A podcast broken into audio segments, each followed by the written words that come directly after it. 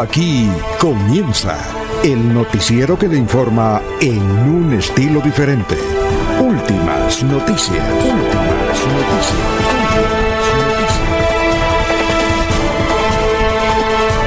La información analizada por los expertos, sin sesgos, explicada con detalles, sin tanta carreta. Últimas noticias por Radio Melodía, también por Facebook y YouTube Radio Melodía. Director Alfonso Pineda Chaparro.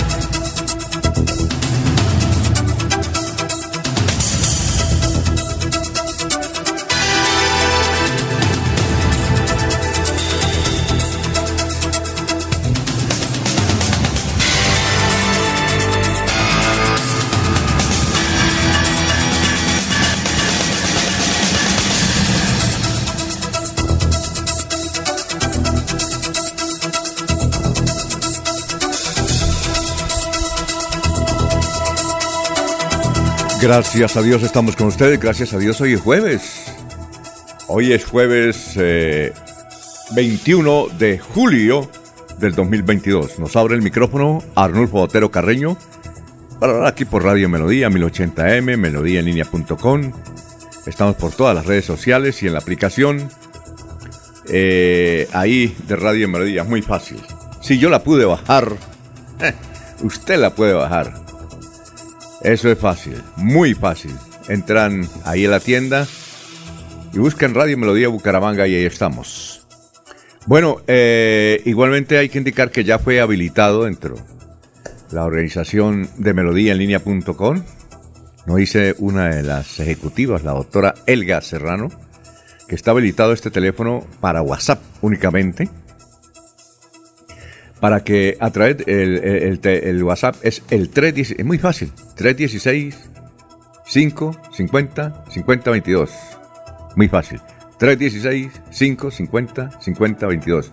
Para que a través de este WhatsApp envíe sus mensajes escritos y de audio. Y de audio, ojalá cortos. Se pasarán todos, menos los que, desde luego, no tengan insultos, calumnias, en fin, ofensas, como por ejemplo que nosotros somos feos o viejos, eso ya, eso, eso no se permite. bueno, hoy 21 de julio es el Día Mundial del Perro. Saludo para Matías. Es el Día Mundial del Perro, vea usted, ellos también tienen su día, hay que darle regalo y todo eso. Un día como hoy, en 1889, nació Ernest Hemingway. Qué escritorazo. Qué escritorazo.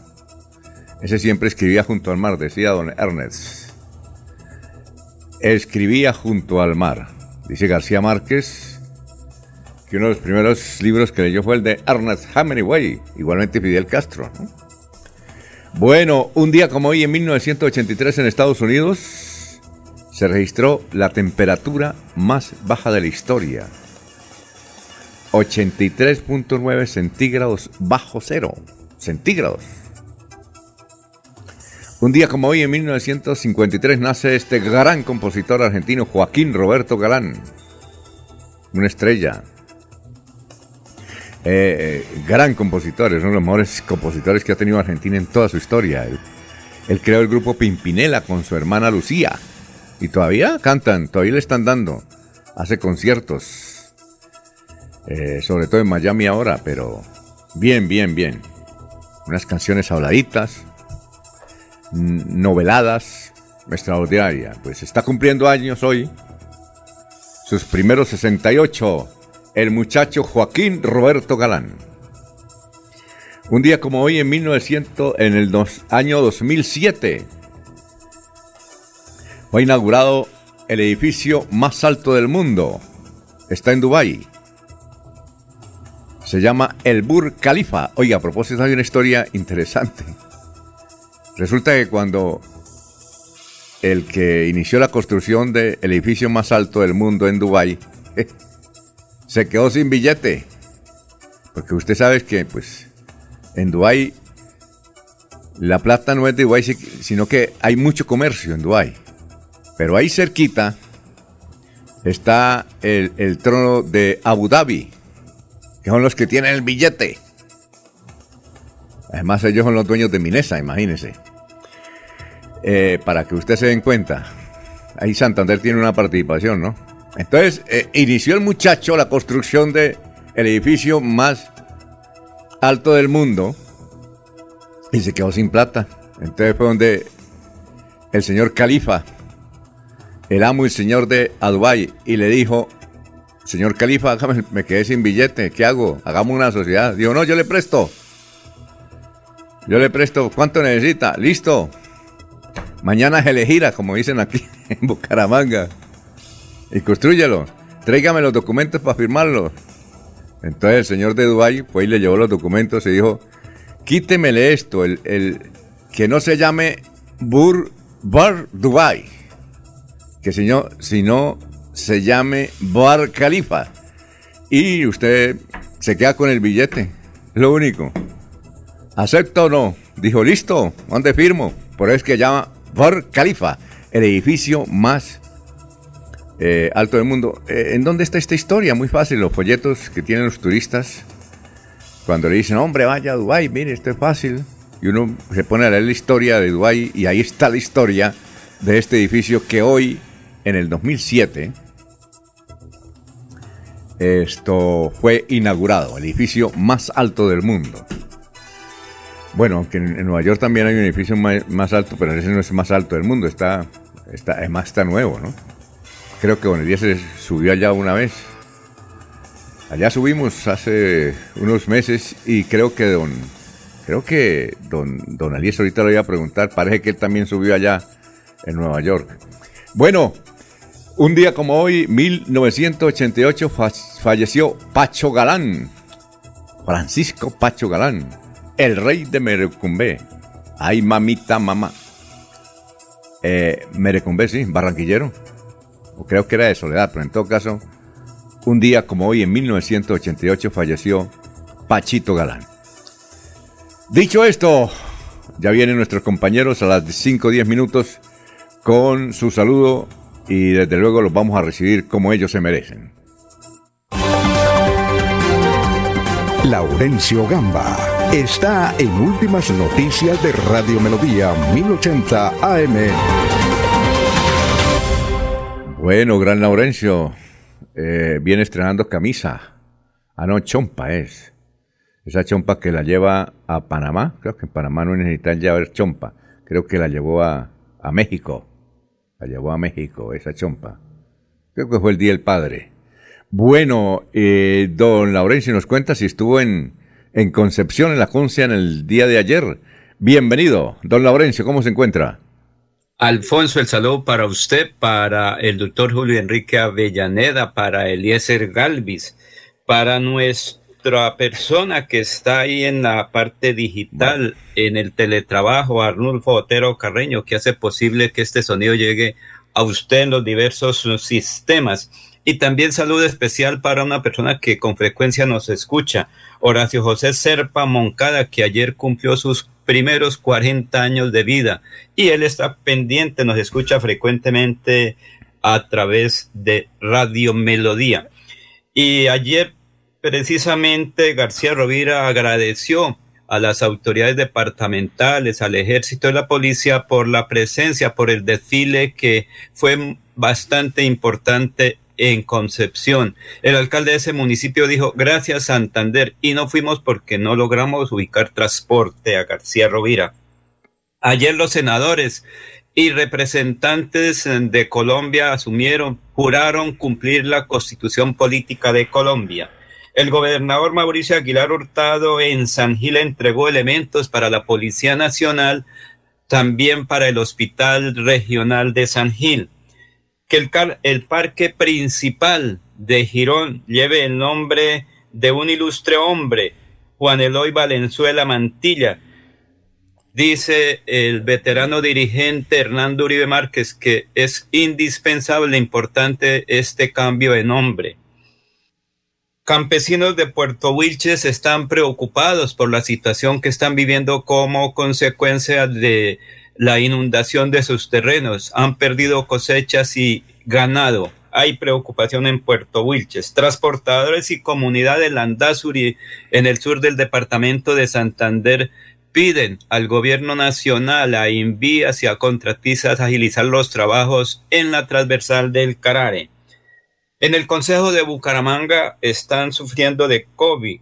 Carlos Baraja, su presidente, precisamente tiene esta eh, información sobre la situación de concejales en Bucaramanga cuatro concejales con COVID, dos funcionarios de planta, entre seis contratistas. El autocuidado contra el COVID debe predominar. El uso del tapabocas. COVID sigue siendo un enemigo silencioso y mortal. He tomado la decisión de aislar el trabajo de plenarias y el trabajo propio del Consejo durante tres días. COVID está presente y desafortunadamente no tenemos esa conducta del autocontrol, del autocuidado. Por eso la invitación a todos es que mantengamos el distanciamiento preventivo porque el COVID está presente, no se ha ido. La invitación es a que nos vacunemos, a que mantengamos las dosis de vacunas necesarias, porque eso hace que el COVID no sea letal. Podemos combatir el COVID de una manera muy contundente. El propósito es que entre todos nos cuidemos. Eso sí es cierto, don Carlos Barajas, compañero aquí de esta mesa de Radio Melodía para el presidente del Consejo. Un saludo para él, Carlos, y para su familia que nos escuchan.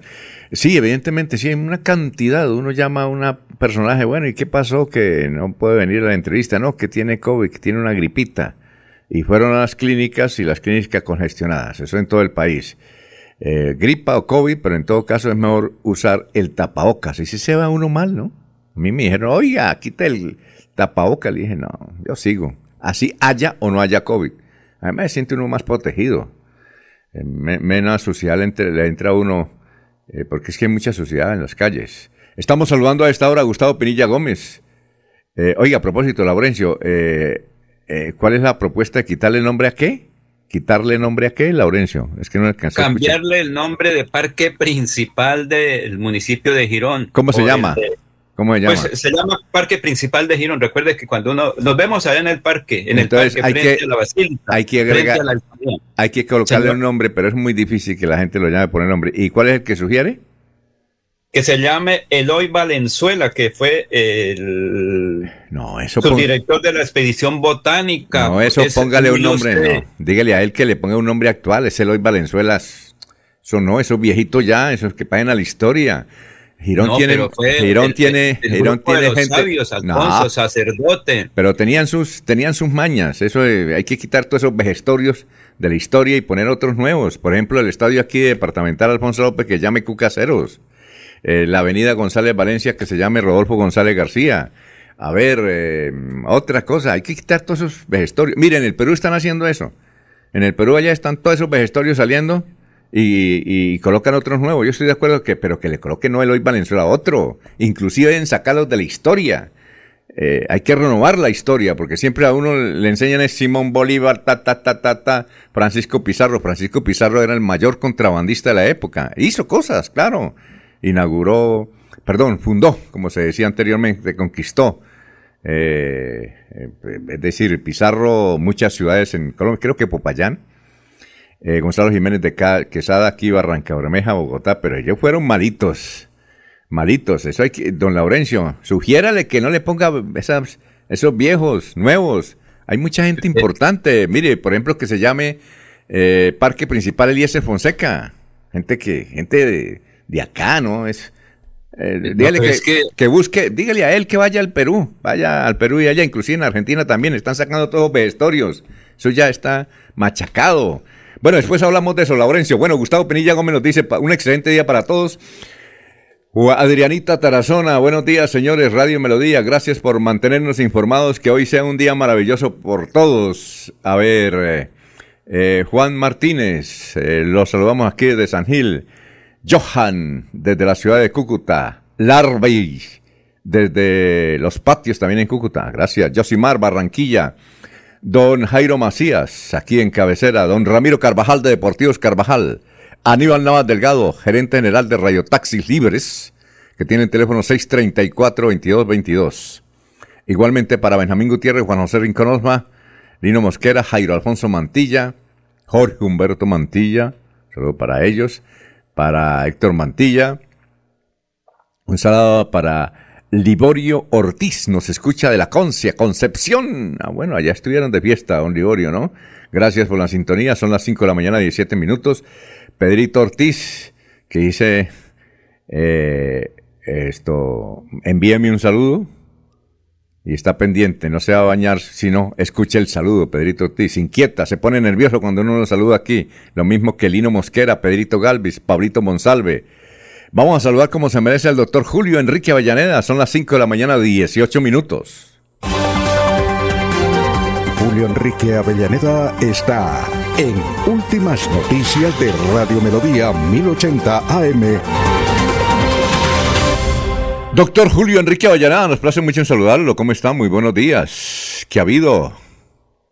Director, cordial saludo para usted, para Arnulfo, para Laurencio, para el gitano Eliezer Galvis, para Jorge, para todos los compañeros en la red y por supuesto para toda, toda la amable audiencia de la potente Radio Melodía. Totalmente de acuerdo con usted, don Alfonso. La historia cambia la historia. Y creo que Girón merece eh, exaltar la memoria no solamente de destacados hijos de la localidad, sino de personajes incluso de la vida departamental y nacional, o rememorar con la denominación de sus espacios públicos algunos acontecimientos eh, históricos y algunas vivencias nacionales que calaron profundamente en la sociedad, por manera que, que reitero totalmente de acuerdo con usted, Alfonso, en el sentido de que eh, ojalá eh, estos espacios públicos exalten y dejen para las generaciones futuras el recuerdo y la memoria de personas que en tiempos actuales han contribuido a la formación de una localidad tan querida como el municipio de Girón. Y que no sean tan mal. Usted recuerda, usted que conoce la historia de nuestros amigos, Bolívar, Bolívar un genio, pero tenía sus, sus cositas raras. Eh. Lo que pasa es que a Bolívar la historia todavía no lo ha podido cambiar, Alfonso, y sigue teniendo una gran vigencia, ¿no? Pero, por ejemplo, en el caso del prócer eh, gironés, eh, Eloy Valenzuela, creo que es, Sí, Eloy Valenzuela. Eh, pues desde luego, sabemos eh, lo que significa para la municipalidad de Girón, sus aportes históricos, el, apego y el aprecio que por su nombre tiene la ciudadanía de esta municipalidad. Pero, y, pero ya hay espacios públicos, hay eh, obras públicas dedicadas a, recordar su memoria. Creemos que, que, es hora de ir actualizando la historia ¿no? y de ir consignando para los tiempos por venir el recuerdo y la memoria de quienes han contribuido en los últimos tiempos a forjar a esta municipalidad. Por ejemplo, Aquileo Parra, bueno, fue presidente de Colombia, es de mi tierra, que se está cayendo la casita ya que, que entregó eh, el doctor López Miquelsen en 1976 en Barichara. Eh, Aquileo Parra, bueno, el tipo berraco, pero era un tumbadorcito, me cuentan. Es que la historia hay que contarla. No, sí, bien, berraco, echado para adelante, fue presidente de Colombia comerciante. Comerciante, pero eh, era loco y, sin quererlo, ¿no? Dejaba en el camino a, muchas víctimas que se les, llevaba la plata. Bueno, el tipo, pero ya no, hay otros en Barichara. Un gobierno de Aquileo Parra, de Aquileo Parra hoy en día no hubiera declarado tres días sin IVA, sino 365 días sin IVA. sí, sí, sí, sí, sí. Y Pizarro, ¿se acuerda de la historia de Pizarro? Sí, claro, claro. En el Perú hay un folleto, eh, que yo no sé, ya no, a ver, eh, entregan un folleto donde Pizarro era, eh, era el tipo bueno que conquistó, pero maloso, contrabandista 1A de oro, ¿no? Lo mismo que Quesada. Buenos, buenos, pero hay que pasar esa historia. Así es que decirle al doctor, ¿cómo es el doctor ese que es un, fue un gran dirigente allá de, de Girón, hombre? Póngale, póngale Eliezer Fonseca. Sí, Eliezer Fonseca fue un buen alcalde, él falleció intentó hacer cosas positivas por Girón. Otros, hay muchos, hay muchos. Eh, bueno. El, bautizo de, estos espacios públicos, Alfonso, debería eh, hacerse conjuntamente con la comunidad. Creo que no tiene mayor dificultad ni costo alguno que se promueva una consulta entre los gironeses para que eh, tomaran una decisión concertada de común acuerdo con la mayor aceptación acerca de cómo quisieran que se denominara esa construcción o ese espacio. Bueno, doctor, eh, son las 5 de la mañana, 22 minutos. ¿Cuál es el santo de hoy? Hoy es el día de San Lorenzo de Brindisi, Alfonso, santo italiano. parece como si fuera argentino, Alfonso, porque su verdadero nombre era Julio César Russo. Ave María. No, no, nombre y apellido muy común en, Argentina. Eh, pero obviamente cuando se hace sacerdote y sobre todo cuando llega a los altos cargos de la jerarquía eclesiástica, adoptó el nombre de, de San Lorenzo. Brindisi es una localidad donde nace, en, en Italia, creo que está ubicada sobre el mar Adriático. Un, un niño prodigio de su época, Alfonso, porque a los ocho años, nos relatan sus biógrafos, eh, se sabía casi de memoria la totalidad de la Biblia. Le bastaba con oír una prédica y de una vez su memoria la registraba. Eh, entonces eso asombró y le dio una gran capacidad de, oratoria y de prédica que va materializando a partir de su ingreso a, la vida religiosa, a la comunidad de los capuchinos, a, los 14 años de edad, y se hace prontamente sacerdote, como anotaba hace un instante, gana jerarquías eh, al interior de su comunidad, se convierte en un gran predicador, un hombre muy versado. De hecho, el Papa Juan XXIII lo elevó en 1959 a la categoría de doctor de la, de la Iglesia, con el apelativo de doctor apostólico. Enfrentó militarmente las pretensiones de invasión y de destrucción de la eh, Iglesia eh, Católica, eh, un hombre de una vida muy, muy piadosa y, y ejemplar. Dejó una gran cantidad de, de, escritos. Se afirma que hay por lo menos 800 sermones de su autoría y cerca de 15 volúmenes con enseñanzas y reflexiones sobre, sobre la vida religiosa. San Lorenzo de Brindisi.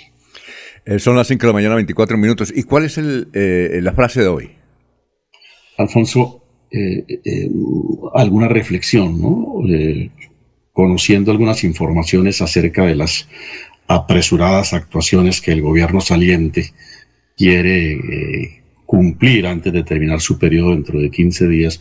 Y oyendo ayer el discurso del presidente de la República, el doctor Iván Duque, pues no nos queda duda de que el gobierno está corriendo, corriendo a pasos de siete leguas para tratar de materializar, de concretar contratos billonarios, dice algún informe periodístico, para pagar favores políticos eh, en el campo de la minería y en el campo de las obras públicas, ¿no? Y, para eh, inaugurar, como lo dijo el señor presidente de la República ayer, en estos 15 días creemos que o, que, o quisiéramos pensar que ojalá no fueran inauguraciones apresuradas, un conjunto de, de obras públicas. Pero lo primero, por sobre todo, la adjudicación de esos contratos con el fin de dejar amarrado, como lo ha pretendido en otras instituciones como Ecopetrol, al gobierno actual. Por eso se nos ocurre pensar, Alfonso, que este no fue el gobierno de la paz con legalidad, sino el gobierno del clientelismo legalizado. Muy bien, eh, vamos a saludar a Eliezer. Antes hay oyentes. Eh, Matilde Moreno, buenos días, señores Melodía. Me gusta escuchar su importante noticiario y les deseo un excelente día eh, por informarnos. Desde Bogotá, Fabián nos dice, nos parece interesante, soy de Girón. Ya dejen buscar anacrónicos para colocarles nombres. Gustavo Pinilla Gómez, el parque principal de Girón, ve aquí una, para que se la diga al doctor que, quiere cambiarle, eh, colocarle un nombre al parque principal. Eh, Gustavo Pinilla Gómez dice, el parque principal de Girón debería llamarse Nieves Cortés Picón, una gran educadora que por medio, que por muchos años dirigió la escuela urbana de varones Eloy Valenzuela. Doña Nieves eh, Cortés Pincón, aunque ya hay un parque allá de las Nieves, no sabemos si es para ella pues para otra Nieves. Don Eliezer, ¿cómo se encuentra? ¿En qué parte se nos saluda a esta hora de hoy jueves? Muy buenos días. Buenos días, don Alfonso. Un saludo especial para usted, para el doctor Avellaneda, para Laurencio Arnulfo, para Jorge, para todos los oyentes de Radio Melodía. Estoy en el municipio de Contratación, don Alfonso. Ah, y esa disfrutando Ah, bueno, y esa foto. De muchas lluvias permanentes. Y esa foto, y esa foto que está con un en una estatua ahí, ¿de dónde es? ¿De, contratación? Ah, no, eso es del año del año pasado. Ah, ya. En Nueva, en Nueva York. Ah, ya, perfecto. No, no he subido al edificio que usted cita, Alfonso. Pero usted estuvo a punto de, de, ir, ¿no? Me parece. Sí, fui. No, no, pero no, no estaba en la agenda. Eh, como teníamos únicamente dos o tres días de, de presencia, había otras prioridades. Mm, y, y, y, ah, esa estatua es ahí en, en, el centro bursátil eh, del mundo, ¿no? Sí, sí, señor. El toro de Wall Street. Ah, claro, claro. Bueno.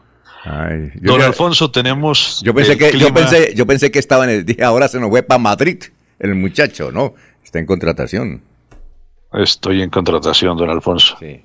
Bueno, el clima por acá nos indica, Alfonso, que tenemos a esta hora 16 grados centígrados. La máxima será de 24. Todos los días está lloviendo por estos lados de la provincia comunera. En el municipio de Piedecuesta, 21 grados centígrados. Va a comenzar a llover aproximadamente en una hora en Piedecuesta. 28 será la temperatura máxima del municipio de Piedecuesta.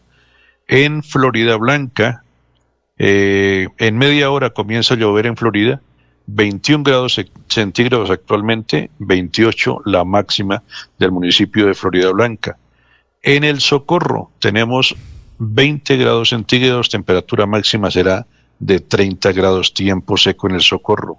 En Málaga, en García Rovira, 14 grados centígrados actualmente, 20 la temperatura máxima de Málaga tiempo seco. En la ciudad de Bucaramanga, en este instante, tenemos 21 grados centígrados, va a comenzar a llover dentro de 18 minutos y tendrá una temperatura máxima Bucaramanga de 28 grados centígrados. La ciudad de Barranca Bermeja, llueve actualmente en Barranca Bermeja, 26 grados la temperatura actual, 35 será la máxima de Barranca Bermeja. En el municipio de San Gil, en este instante, eh, registra 21 eh, grados centígrados. Dentro de una hora comenzará a llover en San Gil. Tiene una temperatura máxima hoy, la capital guanentina, de 31 grados centígrados. La ciudad de Vélez registra en este momento 10 grados centígrados. La máxima de Vélez será de 19 grados y el tiempo es seco actualmente. En el municipio de Puerto Wilches, don Alfonso, Llueve actualmente 25 grados centígrados, la temperatura en este instante 33 será la máxima de Puerto Wilches. En Bogotá, el clima de este momento registra 11 grados centígrados, la máxima será de 18. Y también tiene 18 grados actualmente Girón. En la mañana registrará una subida hasta 22 grados centígrados, en la tarde 23, en la noche 19 y habrá posibilidades de lluvias esta tarde en la municipalidad de Girón, Alfonso. Muchas gracias, son las 5 de la mañana, 30 minutos antes de ir con el pensamiento. Aquí está el obituario. En eh, San Pedro está el señor Alonso Galindo García, la funeraria San Pedro, la señora Rosa Adelina Agudelo Mantilla, la señora Marina Vázquez de García, el señor Freddy Celis Rodríguez, el señor Das Espinosa Hormidas, Hormistas Espinosa Vargas, el señor José Luis Mantilla Rueda, el señor José del Carmen Camargo Mantilla. Y está en Los Olivos. Están en Los Olivos Arnulfo Clavijo Arciniegas, Hernando Vadillo, María Virginia Díaz Rangel y eh, Carlos Armando Forero Pinzón. Está ya el doctor... Eh, Luis José Arevalo con el pensamiento de hoy jueves. Doctor, muy buenos días. Muy buenos días, estimados oyentes y periodistas del noticiero Última Noticias de Radio Melodía. Feliz jueves para todos. El pensamiento de hoy dice lo siguiente. Los ríos no beben su propia agua. Los árboles no comen sus propios frutos. El sol no brilla para sí mismo. Las flores no esparcen su fragancia solo para ellas. Vivir para otros es la regla de la naturaleza. La vida es buena cuando tú estás feliz, pero la vida es mucho mejor cuando otros son felices por causa tuya. Nuestra naturaleza es el servicio. Y quien no vive para servir, no sirve para vivir. Porque la vida es hoy, mañana sigue. Muy bien, muchas gracias. Y antes de los mensajes, eh, don Pablito Monsalve dice, buenos días, totalmente de acuerdo con el nombre de los parques. El parque principal de Piedecuesta hace 25 años se llamaba Laureano Gómez. Hoy se llama, ya no se llama Laureano Gómez, se llama el Parque La Libertad. no deben llevar nombres de políticos. Les propongo para que eh, el Parque de Girón se llame Parque de la Cordialidad. Ah, qué buen nombre. Bucaramanga era la ciudad más cordial de Colombia. Eh, también don Abelardo Correa dice que, uy, que ayer le tocó llorar frente al televisor escuchando al doctor Iván Duque. Igualmente Luis Pérez Gutiérrez, desde la ciudad de Medellín. Un saludo para el doctor Luis Pérez, vea usted, gobernador de Antioquia, nos escuchan a, esta, a esta hora, el fue gobernador de Antioquia. Bueno, don Abelardo Correa dice, sí, que, dice, según el discurso del presidente Duque hoy en el Congreso, perdón, ayer en el Congreso, a Petro yo no le queda nada que hacer porque este país lo tiene todo bueno. Muy bien, vamos a una pausa y regresamos. En Melodía valoramos su participación. 316 550 5022 es el WhatsApp de Melodía para que entremos en contacto. Envíenos videos o fotografías de las noticias de su comunidad y las publicaremos en nuestros medios digitales. 316-550-5022. El WhatsApp de Melodía para destacar su voz. Melodía, la que manda en sintonía. En Hogar como Ultrasan, encuentra en todas nuestras tiendas lavadoras, neveras, televisores, mini componentes y muchos productos de la marca LG que puedes comprar de contado o a crédito por nuestros convenios con electrificadoras y libranza. Encuéntranos también en comultrasan.com. Vigilado Super Solidaria. Hola, soy Jorge Rausch y quiero invitarte a participar del gran evento Rescatando los Sabores de Colombia con Cajazán. Es este 29 de julio en Bucaramanga. Ahí estaré yo con ustedes. Los esperamos. Les mando un abrazo.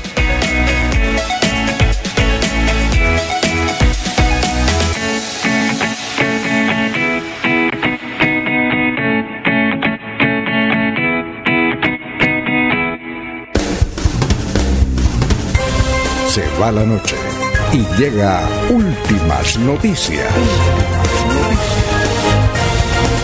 Empezar el día bien informado y con entusiasmo.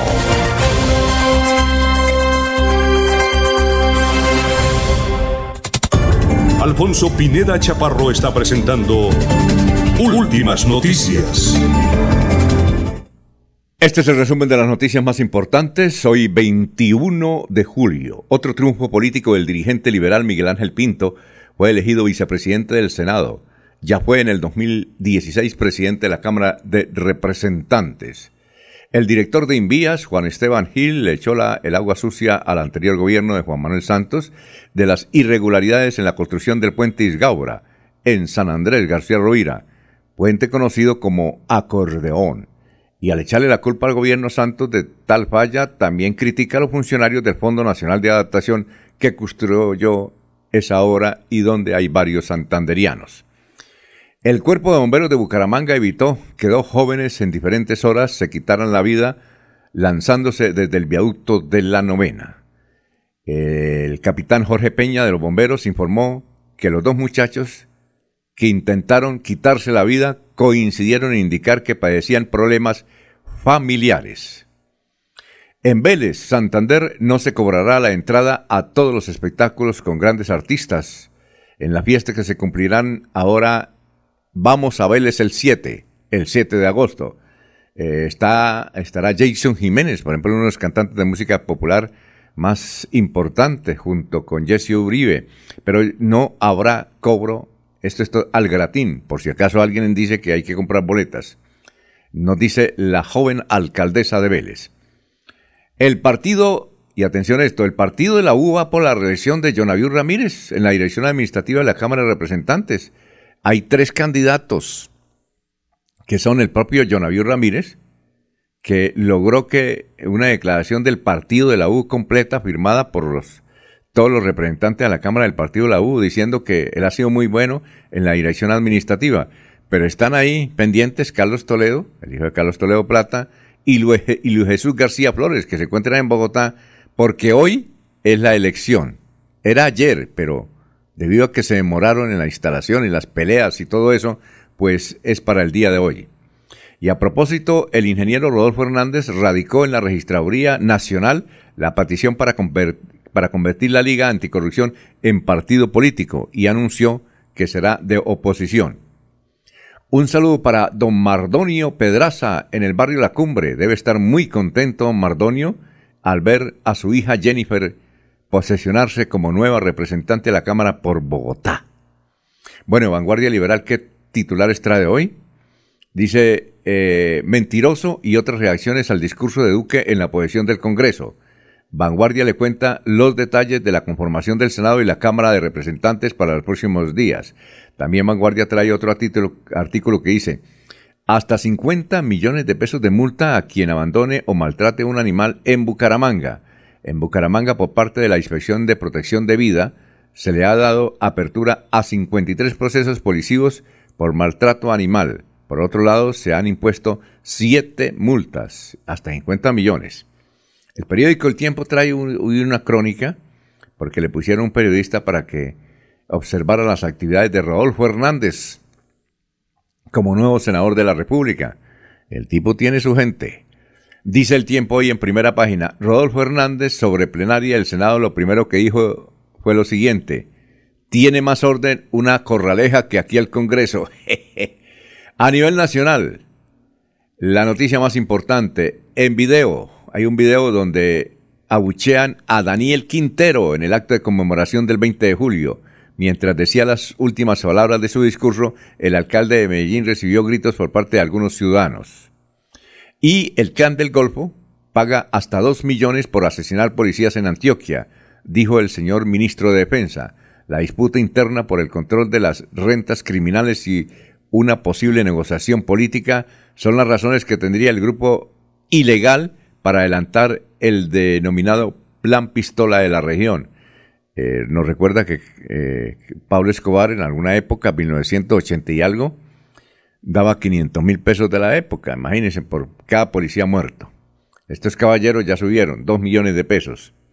Bueno, hoy eligen dignatarios en la Cámara de Representantes. David Rosero, un joven eh, del sector de la oposición, va a ser el presidente. Y curioso que el Partido Conservador le haya quitado el respaldo a Jorge Humberto Mantilla. Eh, Jorge Humberto Mantilla, pues desde luego él se va a pensionar ya, pero mm, el asunto era que el Partido Conservador iba a respaldar a Jorge Humberto Mantilla para que continúe en la Secretaría General. Lo mismo que en el, el Senado de la República. Jorge Humberto Mantilla lo quiere mucho. Y yo creo que si hubiese estado ahí de candidato principal, pues eh, hubiese sacado la mayoría de votos de, en la Cámara de Representantes, porque lo estima mucho a Jorge Humberto Mantilla, fue alcalde de, de, de Florida Blanca, fue representante a la Cámara, y lo va a reemplazar el Jaime Lacutir, costeñito, es eh, actualmente magistrado de eh, el Consejo Nacional Electoral. Precisamente, el Senado de la República va a sesionar hoy por la mañana exclusivamente para aceptarle la renuncia. Al aceptarle la renuncia, entonces sesiona luego la Cámara y la Cámara de Representantes va a elegir, como nuevo secretario general al señor Lacouture. Eh, es la costa atlántica. Con 92 votos a su favor, Roy Barrera fue elegido oficialmente como presidente del Senado para el primer año del Senado de la República. A propósito de Roy Barrera, ayer escribimos un Twitter y le propusimos a Roy Barrera que por favor escribiera un libro Cómo triunfar en política. Y a verdad que lo ha hecho. Porque Roy Barreras fue fundamental en la primera elección de Álvaro Uribe Vélez y en la reelección de Álvaro Uribe Vélez. Fue fundamental en la elección y reelección de Juan Manuel Santos. Y fue fundamental en la elección de Gustavo Petro. Y como si fuera poco, ya fue presidente del Senado y ahora es presidente del Senado. Entonces le propusimos al doctor Roy Barrera por Twitter que escribiera el libro Cómo triunfar en política, sobre en Colombia, y a fe que ha triunfado. Ah, no, que tiene enemigos, los tiene, pero ha triunfado. Y va a poner contra Lora, la doctora Rangel, María, eh, María, María Fernanda Rangel de Cúcuta va a ser la Contralora. ¿Por qué la respalda el señor Roy Barrera? Bueno, Miguel Ángel Pinto, asimismo, tuvo una extraordinaria votación al Senado. Casi votaron todos por él. 96 voticos. del Senado, 96 de 102, 96. Eh, fue eh, elegido vicepresidente, le ha ido muy bien, está bien de escribir otro libro, ya fue presidente de la Cámara. Y joven aún, Miguel Ángel Pinto. Bueno, asimismo, la segunda vicepresidencia fue para eh, Honorio Miguel Enríquez, de la costa atlántica, eh, pues sí, del Magdalena. Él es, ha sido de Cambio Radical y el Centro Democrático. Entre tanto, Gregorio El Pacheco sacó 100, 100 votos fue reelegido, lleva ya 10 años, secretario general, pero es que el tipo es duro. Sabe mucho, mucho de leyes. Y Saúl Cruz, el Godito, como su secretario. Bueno, hoy entonces sesiona la, la, Cámara y el Senado por aparte. no, primero Cámara y Senado conjunto en el elíptico y luego van por aparte. Bien, eh, este es un servicio social de los amigos de Caracol. Básica, dice eh, se necesita con urgencia sangre A positiva para donarlo al señor Luis Felipe Serrano en la Foscal. Eh, en la Ardila Lule Torre A Higuera Escalante, hoy desde las 6 de la mañana a las 6 de la tarde pueden donar sangre. Pipe Serrano era nuestro eh, control de sonido, él está muy joven ahí en Caracol, en Alerta Bucaramanga, recuerdan ustedes. Bueno, eh, ¿qué dice el periódico? Los titulares del periódico El Frente. Dice, presidente Duque demostró que Colombia ha ganado mil batallas en estos cuatro años. El presidente, en, el, en el periódico El Frente está en título rojo y a todo lo ancho de la página. Sobre el discurso del presidente Duque hay muchos comentarios, unos a favor, más en contra. Hay más comentarios en contra que a favor. Pero aquí el frente dice que el presidente Duque demostró que Colombia ha ganado mil batallas en estos cuatro años, pero inclusive rechiflaron al señor presidente Duque. Le hemos pedido al doctor Julio Enrique Avellaneda que hacia las seis de la mañana analice el discurso del presidente Duque, si los equivocados son otros, los que critican a Duque, o los que están equivocados los que alaban a Duque. Bueno, titular del periódico El Frente. Otro titular del periódico El Frente. Millón doscientos mil venezolanos residen en Colombia. Otro titular a favor de Duque, del periódico conservador El Frente. Dice, gracias al presidente Iván Duque, 720 mil estudiantes de universidades públicas tienen matrícula gratuita. Y hay un avisito que incluye el periódico El Frente en primera página que dice Colegio Nacional de Periodistas que preside Enrique Ochoa. Lleva 32 años de presidente. tipo sí le ganó a todo el mundo la reelección. Entonces, don Enrique Ochoa dice que, pero ha hecho cosas importantes. Por ejemplo, van a reinaugurar el Parque de Todos los Periodistas, que queda ahí en la Avenida La Rosita, frente al éxito. Eso se da el 4 de agosto próximo, que es el Día Nacional del Periodista. Aquí en Colombia tenemos dos días nacionales. Uno el 9 de febrero, y otro eh, el 4 de agosto. Eh, bueno, este ha sido el resumen de las noticias más importantes de las últimas horas aquí en Radio Melodía. Son las 5.46, vamos a una pausita y regresamos. ¿Quieres proteger a tu familia y cuidar a tu mascota? Hazlo a través de un plan de previsión exequial de los olivos y los servicios médico-veterinarios que te ofrece la asistencia de mascotas y cinco asistencias más. Pregunta por el programa ESA en casa y págalo a través de tu factura ESA 315-496-6232. Los Olivos, un homenaje al amor.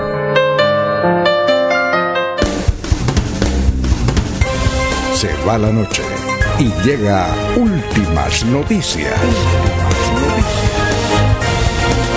Todos los días, desde las 5 de la mañana, empezar el día bien informado y con entusiasmo.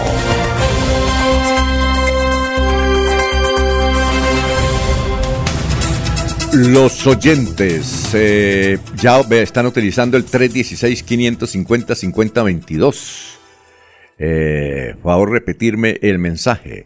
Dice, totalmente de acuerdo con el nombre de los parques. El parque principal de Piedecuesta, este ya lo había escrito casi textualmente hace 25 años, ahí en Piedecuesta se llamaba Laureano Gómez. Afortunadamente quitaron el nombre.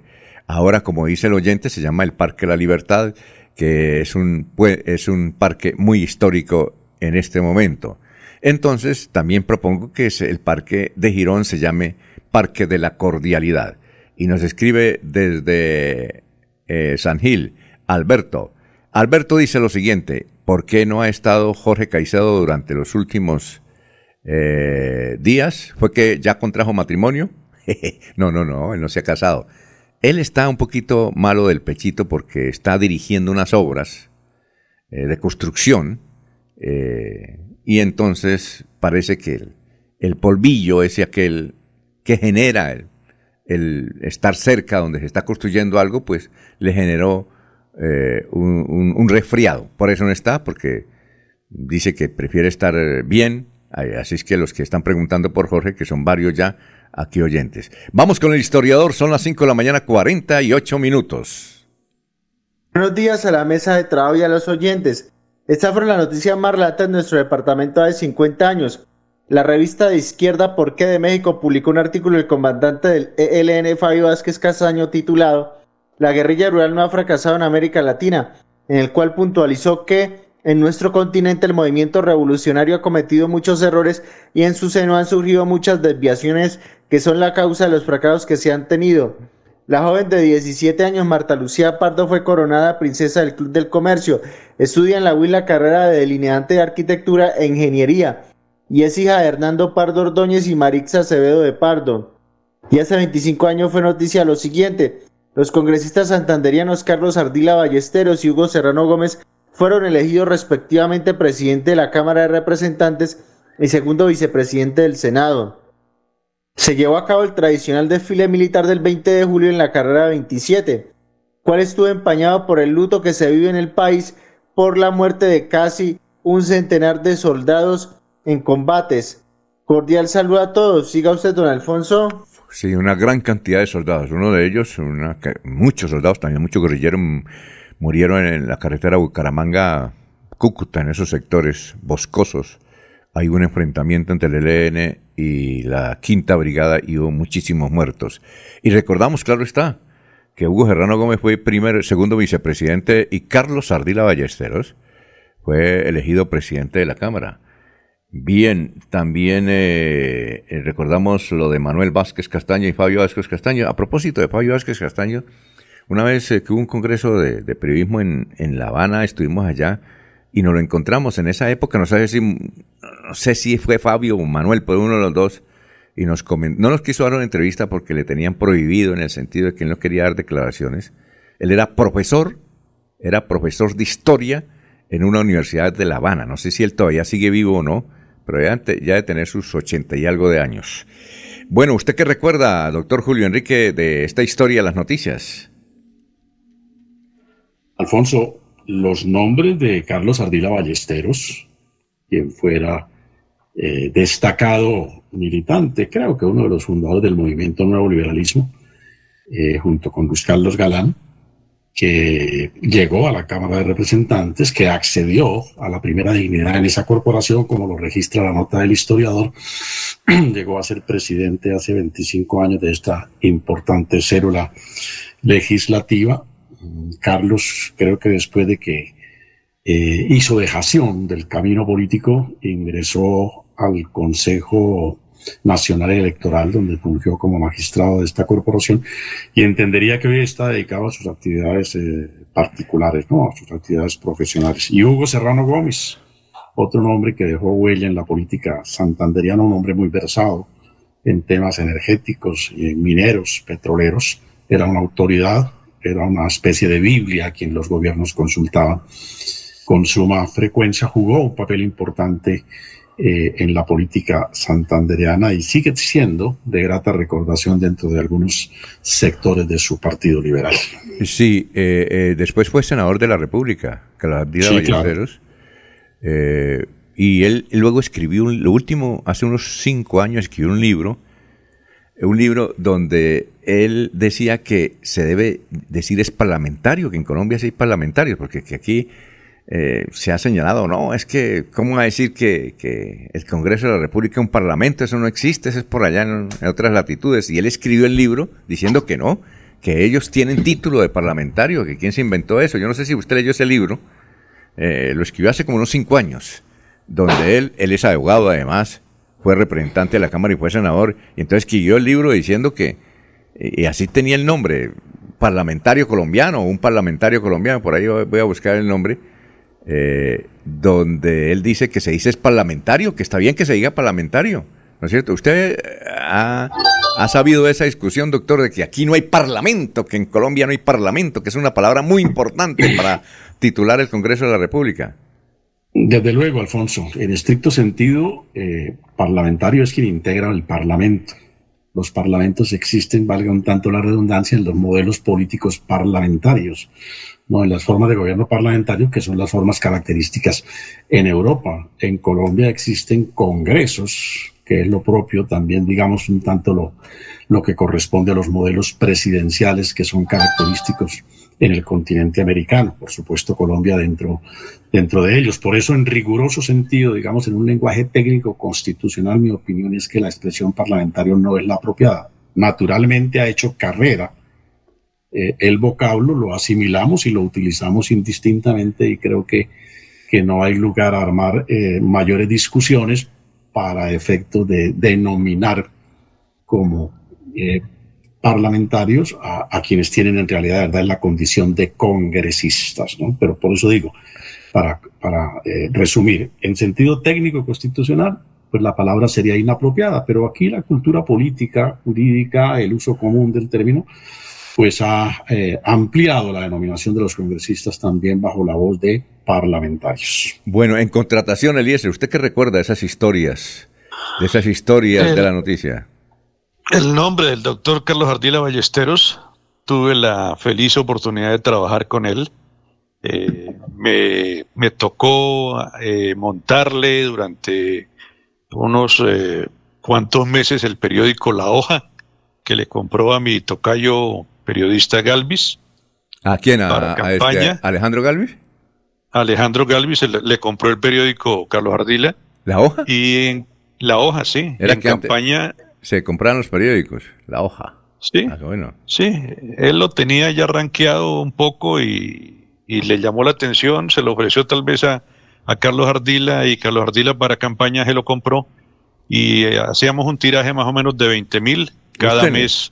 ¿Dónde, ¿Dónde, imprimían? Eh, imprimimos en un tiempo en Bogotá y otro tiempo imprimimos en Vanguardia, Alfonso. Ah, ya. Sí. Alfonso. Sí, cuénteme, Eliezer. Eh, no, eh, con Julio. Eh, perdón, Julio, sí. Alguna precisión, Alfonso, tal vez a propósito de su referencia de encuentro con, con los Vázquez Castaño en, en Cuba. yo creo que usted, como decimos en Santander, se topó, fue con Fabio y no con Manuel. Sí, con Fabio. Manuel había, el mayor. Manuel había muerto. Sí, Manuel había muerto en los combates que se desarrollaron en Anorí entre los años 72 y 73, ¿no? Sí, es Fabio, Fabio, Fabio. El, Fabio, Fabio, sí, El único que pudo tomar una, una foto fue Germán Santamaría, autorizada por una autoridad de Cuba, y nosotros no pudimos tomar fotos. Eh, luego Germán Santamaría, yo no sé qué pasó, no, no nos mandó la foto, pero sí, entonces Fabio, el más viejito, él era profesor de una universidad, profesor de historia además. En Cuba, sí. Sí, en Cuba, Cuba, Cuba. Sí. Pero es un tipo muy, yo le dije, usted tiene Usted fue comandante del ELN usted tiene cara de obispo, hermano. Usted es muy buena gente. y se reía apenas. El tipo, yo dije, usted, allá en, en, Santander y en Colombia, es el horror. Pero aquí lo que hemos visto es todo lo contrario, apenas se reía. Fabio murió hace unos dos años aproximadamente. ¿Ah, murió? ¿Y murió en Cuba? Sí, ya murió. Murió en Cuba, murió en La Habana, Alfonso. Eh, creo que hace unos dos, tres años. Ah, ya, sí, perfecto. Eliezer, siga. Bueno, y eh, para destacar la presencia permanente ahí en la sede de la carrera 22 con 37 de su socio de trabajo, el doctor Bernabé Celis Carrillo. Jocosamente, eh, los, los eh, críticos de la época les llamaban los dos tenores por el tono de la voz de Ballesteros y por los problemas de voz de, de Bernabé. Ay, usted sí es malo, ¿no? Ave María. Si el gran Bernabé trabajaron ahí todavía. Oiga, todavía eso es de Bernabé, creo, esa casa. Esa casona, ¿no? Eh, creo que sí, ¿no? Me parece que debe ser. Este es de Bernabé, eso es, claro. Bernabé se quedó con ellos. Es un, es un tremendo sitio. Tremendo sitio es ese. Bueno, eh, don Laurencio, ¿usted qué, qué, recuerda? Ahí nos mostró su mascota, porque hoy es el Día del Perro. ¿Cómo se llama su mascota, don, don Laurencio? Rocky se llama Alfonso y ya se fue a caminar porque él sale todos los días a las cinco y media de la mañana a hacer cuatro o cinco kilómetros de recorrido por aquí por Bucaramanga. Alfonso, pues lo que tiene que ver con la guerrilla. Recordemos que en el pasado la guerrilla se decía que era rural o que la guerrilla nació para defender al campo. La reforma agraria era uno de los aspectos que defendía la guerrilla. Y como hace 50 años esa era una de las actividades, que la guerrilla no había fracasado en el campo porque tenía apoyo popular en el campo, eso es lo que se decía para esa época.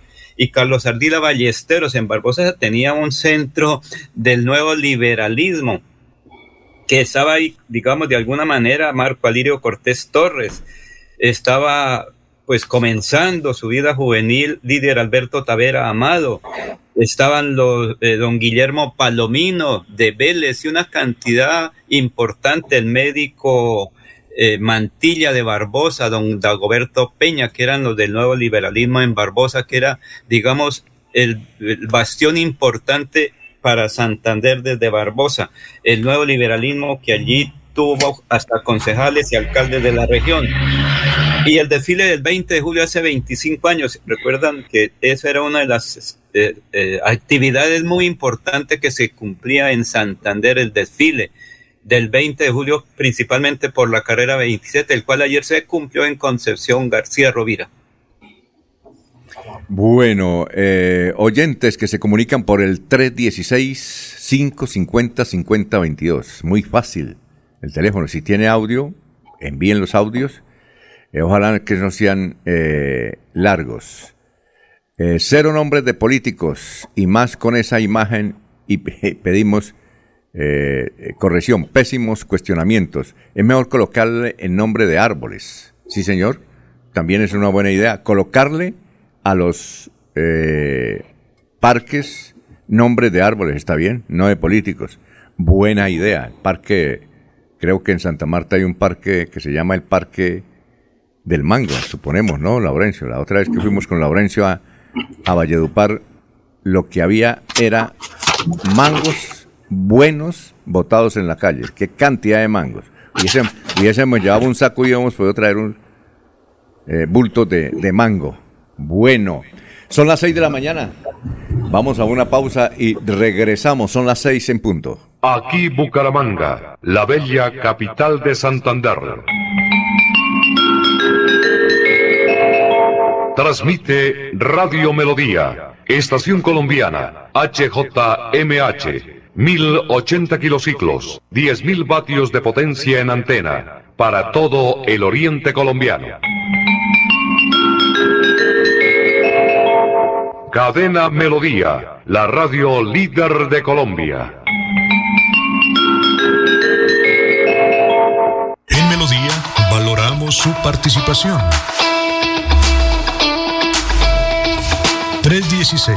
316-550-5022 es el WhatsApp de Melodía para que entremos en contacto.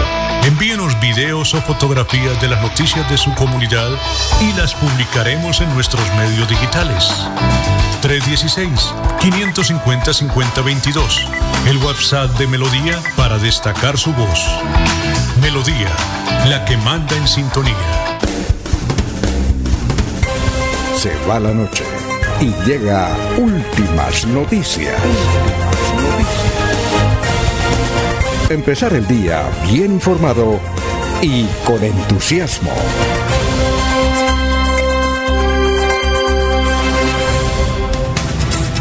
Muy bien, son las 6 de la mañana, un minuto, eh, 6 y 1. El teléfono aquí de Radio Melodía, el WhatsApp. Nos pueden comunicar por ahí lo que usted quiera. 316-550. 5022, muy fácil. 316 550 5022. Solamente para mensajes de audio y escritos, como quiera. Y foticos y videos, lo que quieran, todo por ahí. 6 y 2. Vamos con noticias, Eliezer, a esta hora. Ah, desde el municipio de Contratación. Alfonso, la presencia de una senadora en el Congreso ayer con su mascota, la posesión del nuevo Congreso para el periodo 2022-2026, será recordada primero por la abucheada al saliente presidente Iván Duque, al que le gritaron mentiroso cuando en su discurso de instalación habló de los avances de su gobierno en la consolidación del proceso de paz con la extinta guerrilla de las FARC. Eh, también se va a recordar por los daños en el sistema de sonido, por el que la oposición tuvo que retrasar su réplica al discurso del mandatario, el atípico aplazamiento para elegir la mesa directiva de la Cámara y dos hechos más amables, la asistencia de una senadora con su mascota y el representante entaconado. Eh, Esmeralda Hernández es la senadora que llevó la mascota de nombre Cometa, estuvo eh, en el Congreso, caminó y se portó muy bien en los pasillos, fue saludada hasta por el presidente saliente, Iván Duque, como uno de los hechos eh, fuera de, lo común allí en el Congreso, y la segunda parte, el señor Andrés Cancimance, quien se fue entaconado a la ceremonia de instalación del nuevo eh, legislativo de nuestro Congreso. Dijo este senador, estoy vestido así, y subió en tacones porque Colombia es el segundo país que más discrimina y vulnera los derechos de la población LGBTIQ. Después de Brasil, Colombia es eh, el país donde más hay discriminación sobre esta población, Alfonso. Oye, eh, eh, pero entiendo que él no es de esa comunidad. Parece que no fuera, ¿no? Pues da la sensación que lo hizo simplemente como, como un simbolismo y como apoyo a esta, a esta comunidad, pero no, no, no, no, no tengo claro si, si forma parte de ellos, Alfonso. Además, uno no entiende, Eliezer, cómo el presidente Duque, que acaba, acaba de anunciar que había invertido no sé cuántos millones, creo que 500 mil millones de pesos, en comunicaciones y en tecnología, eh, en el Congreso el equipo de sonido no sirva. No sabemos si fue que fue un saboteo para que no hablara eh, el señor Gallo, senador, respondiéndole a Duque su discurso. No sabemos, quedó esa impresión, ¿no? Quedó esa impresión porque es increíble que eh, el, centro de la democracia colombiana, donde se acaba de anunciar que mucho billete para las comunicaciones, no tenga un buen equipo de sonido, ¿no? Es increíble eso, ¿no? ¿No le pareció raro eso, don Eliezer? Sí, supone uno que le han metido mucho dinero y que en el Congreso se deben tener equipos de muy buena calidad para que de un momento a otro eh, el sistema de sonido colapse. No, eso, no puede ocurrir. Por eso queda en el aire, en el ambiente, esa, esa sensación de saboteo, Alfonso. ¿Cómo le parece, no, hay duda, no, hay duda, Elías y Alfonso, en mi sentir que lo hubo, porque el sonido al presidente le funcionó de manera óptima, como era lo exigido al presidente del Senado jamás le falló. A la señora vicepresidente que incluso le ofreció su micrófono al señor Gallo tampoco le falló. A los congresistas como Clara López cuando intervino pidiendo moción de orden tampoco le falló.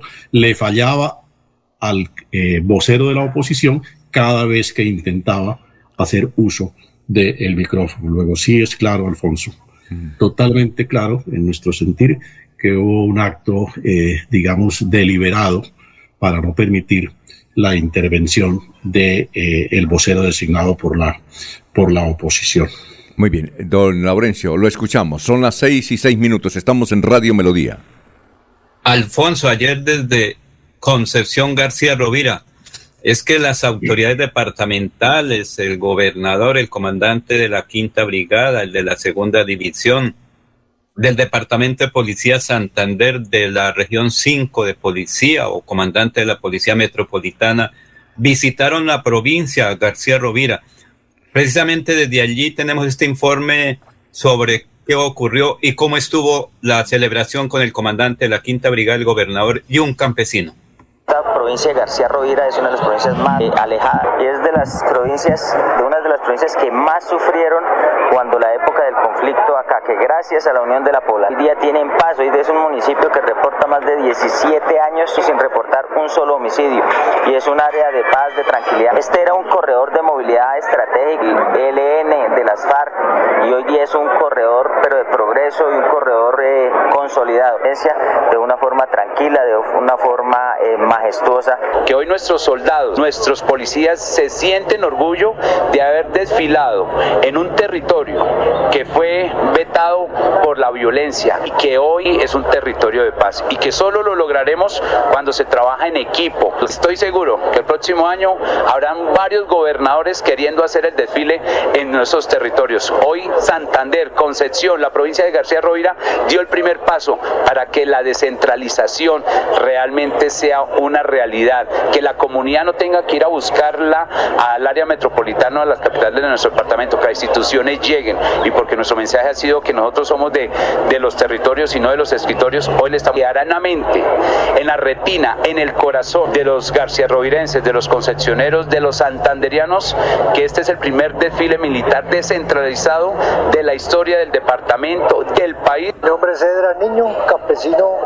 Me parece muy importante que ustedes vengan en esta tierra. Tenemos el anhelo de trabajar y seguir adelante con el progreso de Colombia, ser los mejores campesinos. Es muy bueno, es emocionante porque son los hijos de nosotros vestidos de soldados y haciendo presencia en sus tierras. Desfile militar celebrando los 300 años de nuestra tierra. Muy bien, un saludo para Milton Villamizar, que llega a los 53 años de edad. Y bien, Milton Villamizar, que creo que va a ser candidato a la alcaldía de Florida. Entendemos eso, o candidato al consejo. Oiga, doctor Julio, escuche este dato. Doctor Julio, ¿está ahí? Sí, Alfonso. Escuche este dato, vale, que hago esta historia. Un niño de 5 años vendiendo dulces en el centro de Cali para ayudar al sustento de su familia, cumplía su función con su hermano mayor, el menor lograba vender los dulces de manera rápida, mientras que su hermano mayor se demoraba un poco más en su actividad informal laboral. En una ocasión, la rabia se apoderó del hermano mayor y la emprendió contra su hermanito a través de un puñetazo, reventándole la nariz.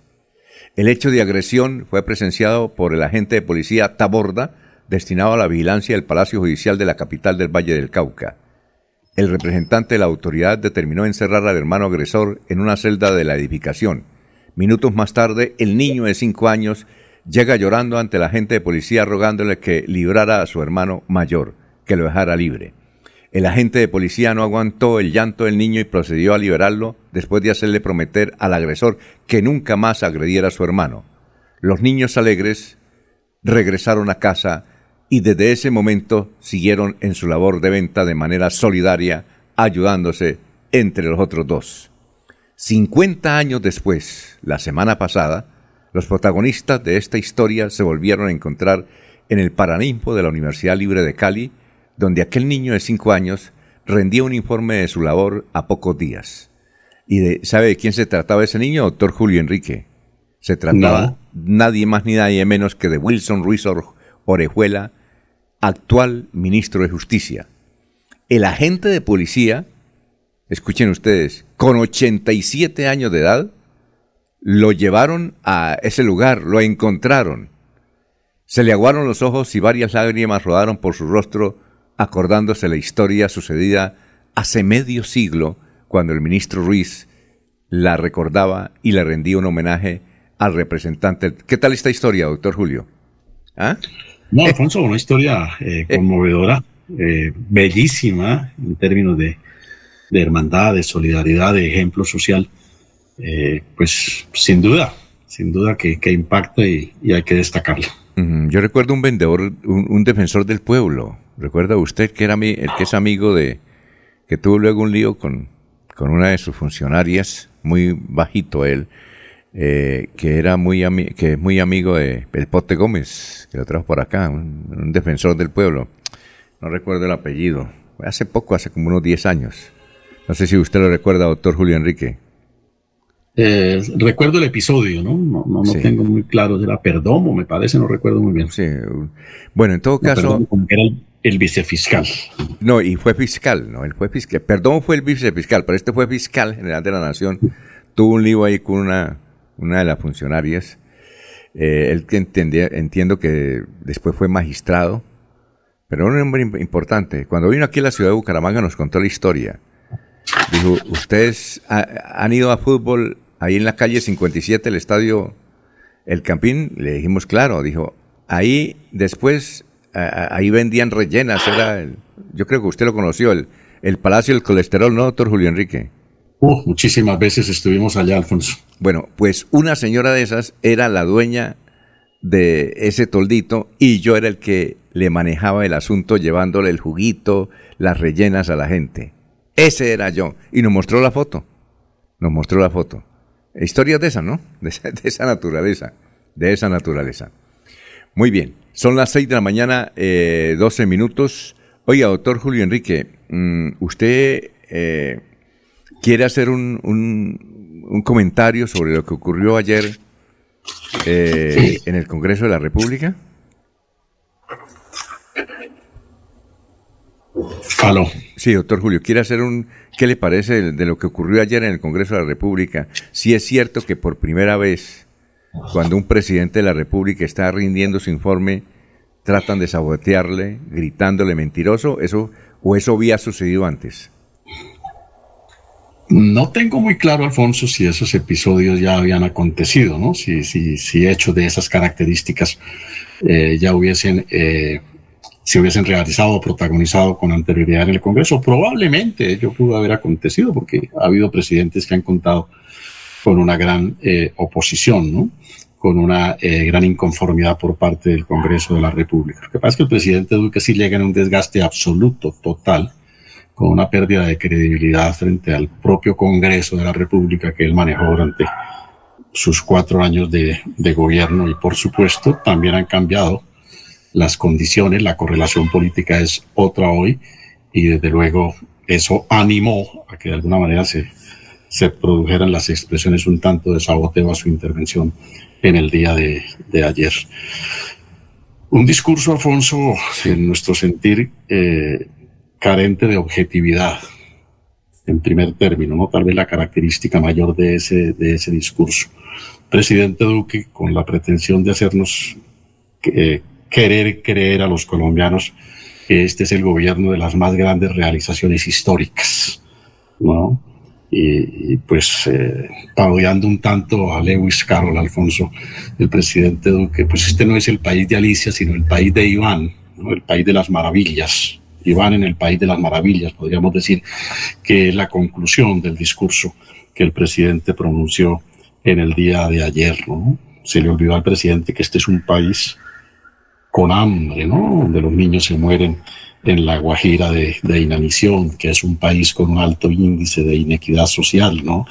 que es eh, un país eh, plagado de inmoralidades que incluso están aquejando a su gobierno, un país donde, donde la violencia se ha acrecentado, se ha multiplicado, donde el fenómeno del narcotráfico se hace definitivamente inatajable, ¿no? Con un discurso que pretende tergiversar la opinión de la comunidad internacional frente a sus posiciones en materia de política de paz Usted sabe, Alfonso, que organismos internacionales y la comunidad europea han expresado su preocupación y sus prevenciones frente al gobierno del presidente Duque en materia de, política de paz y de desarrollo de los acuerdos de paz. Y él pretende hacernos creer que no, que la comunidad ciento por ciento le avala y le eh, corresponde, pues, a su manera de tratamiento de la política de paz, lo cual es, como dijeron los saboteadores, una especie de gran mentira histórica, ¿no? Eh, pues pretender hacernos creer que, eh, que este es un país sin, sin, sin, hierros en materia de ejecuciones gubernamentales, que este es un país eh, fiscalmente prodigioso, pues Alfonso, creo que sí es un discurso carente de, de objetividad. El presidente no hizo ni siquiera un discurso, o mejor, lo que hizo fue, una, fue, fue, una, fue un discurso de, de, de, no de rendición, sino de distorsión de cuentas, Alfonso. La verdad es que lo que se espera tradicionalmente de estos discursos de los presidentes, esa es la razón de ser, de que concurra la instalación del Congreso, es que haga un tanto lo que los americanos llaman eh, un informe sobre el estado de la nación, ¿no? un discurso de autoelogios, ¿no? un discurso de realizaciones. Este no es un discurso para contarle al país cuántos puentes inauguró, ¿no? Eh, no, no, de eso no se trata, Alfonso. Es un discurso para que le diga al país, sobre todo siendo la última ocasión en que interviene como presidente ante el Congreso, para que le diga en qué estado entrega la nación. nada dijo el presidente sobre ese particular Nada dijo de su errada política internacional, nada dijo Alfonso de las protestas sociales que fueron la génesis del fenómeno político que se ha producido, valga decir, del cambio de orientación política que el país adoptó en las últimas elecciones. ¿no? Eh, pero Alfonso, eh, tal vez, independientemente del, contenido del discurso del presidente, eh, a mi juicio, lo más grave, la gran falencia del presidente, que fue por lo demás característica a lo largo de sus cuatro años de gobierno, fue el espíritu antidemocrático al no querer Alfonso permanecer en el recinto para oír la réplica de la oposición, que es por lo demás un derecho de carácter constitucional. Sí, con esta actitud el presidente Duque desconoció una vez más a la oposición, Valga decir, para el presidente Duque la oposición no es una condición real de la democracia, es una frase más de cajón de las que se van a gloria frente a la comunidad internacional. Alfonso, el presidente Duque olvidó que la democracia es una cultura política que se fundamenta en el respeto por los demás, por el respeto a la dignidad de los contradictores, a la diversidad política, por la tolerancia desconoció Alfonso, ¿sí? que es el diálogo y la palabra y no el desplante lo que ayuda a construir la convivencia y la paz, Alfonso. Los griegos, Alfonso, eh, a quienes se les atribuye haber ideado el concepto de democracia, la construyeron sobre tres presupuestos fundamentales, ¿no? La isocracia, la isonomia y la isegoria. Y esta última, Alfonso, la isegoria, fue la que le faltó al presidente de la República en el día de ayer. ¿Qué significa la isegoria? El derecho a que los o todos en el marco político tengamos no solamente el derecho a expresarnos, sino el derecho a ser oídos. En la democracia es consustancial que los contradictores se oigan, porque si no se oyen, pues obviamente no hay democracia, Alfonso. Eso desconoció el presidente de la República, el derecho a que la oposición sea oída por él, porque ese es el sentido de la réplica. La réplica no son palabras al aire, ¿sí? no son cantos a la bandera, se trata de que quien es objeto de las mismas las oiga. Eso es esencial, Alfonso, oír al contradictor en la democracia. Eso fue lo que los griegos llamaron la democracia, así como se censura a quienes pretendieron sabotear la intervención del presidente de la República, mayor censura merece el desplante del presidente de la República de no querer oír a la oposición, característica que lo fue permanentemente durante los cuatro años de su gobierno. Siempre ideó Duque maniobras para eludir las réplicas del derecho, de, las réplicas o el derecho a la oposición que se materializa en la expresión de sus contradictores políticos. En estos términos, Alfonso, creo que hago un eh, balance que es personal respecto de lo que fue la intervención del señor presidente de la República. Y para terminar, antes de ir a unos mensajes, eh, Rafael Serrano consagra en su editorial de hoy del Frente eh, algunas palabras al respecto. Al principio dice, Colombia es un país que sigue dividido desde la época de la independencia nacional y que ha padecido las consecuencias de las guerras civiles, de los conflictos sociales, del sectarismo político y de la corrupción administrativa, especialmente ahora cuando el turbión de las dictaduras comunistas se ha extendido a todo el continente americano, abriéndole las compuertas al populismo de aventuras y destruyendo los partidos políticos que fueron los, las catedrales de la democracia. El discurso pronunciado por el presidente saliente de Colombia, Iván Duque Márquez, ofrece la radiografía de, una gran administración que tuvo que afrontar los problemas apocalípticos derivados de la pandemia del coronavirus, la guerra de guerrillas de las disidencias de la FARC y del autodenominado Ejército de Liberación Nacional, la formación de cuadrillas armadas emergentes financiadas por el narcotráfico y las amenazas de las dictaduras de Venezuela y Nicaragua que pretenden como Rusia extender sus dominios más allá de sus fronteras históricas en el Mar Caribe y en los antiguos territorios de la Amazonía colombiana. Y sigue el editorial de Rafael Serrano, pero usted quería, antes de ir un mensaje, mencionar algo. Eh, ejercer el derecho a réplica eh, frente al editorial de mi siempre admirado, bien apreciado amigo Rafael Serrano Prada, Alfonso.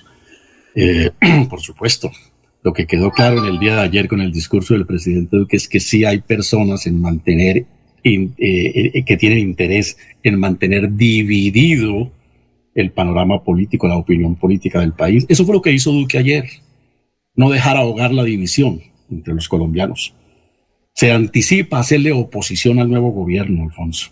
¿Sí? Asumió, asumió, yo diría que un tanto de facto, la voz de la oposición dentro de su partido político. El presidente Duque no ha podido superar la derrota electoral de su candidato en las elecciones de mayo y está obsesionado por contradecir desde entonces al nuevo gobierno y cualquier espacio público que se le presenta es para replicar de manera por lo demás eh, anticipadamente a quien va a ejercer el gobierno durante los próximos cuatro años y lo hace con contenidos, con expresiones profundamente belicistas, ¿no? incitadoras, provocadoras, no se le conoció al presidente Duque una palabra suavizante, una palabra generosa frente a los términos de la convivencia y frente a los términos de la paz entre los colombianos. Olvidó, Alfonso, con esto termino, el presidente Duque, como lo ordena el artículo 189 de la Constitución, que es el presidente de todos los colombianos y se dedicó ayer a hacer un discurso de un sector político que él pretende acaudillar, aún en contra de voces dentro de su propia colectividad. Muchas gracias, son las 6 de la mañana y 23 minutos.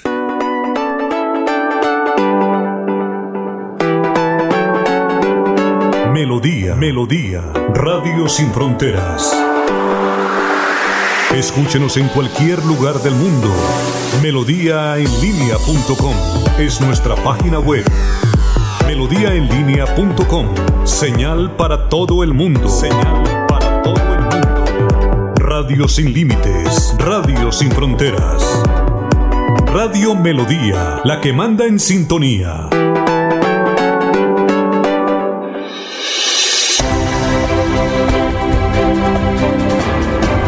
Información y análisis. Es el estilo de Últimas Noticias por Radio Melodía 1080 AM.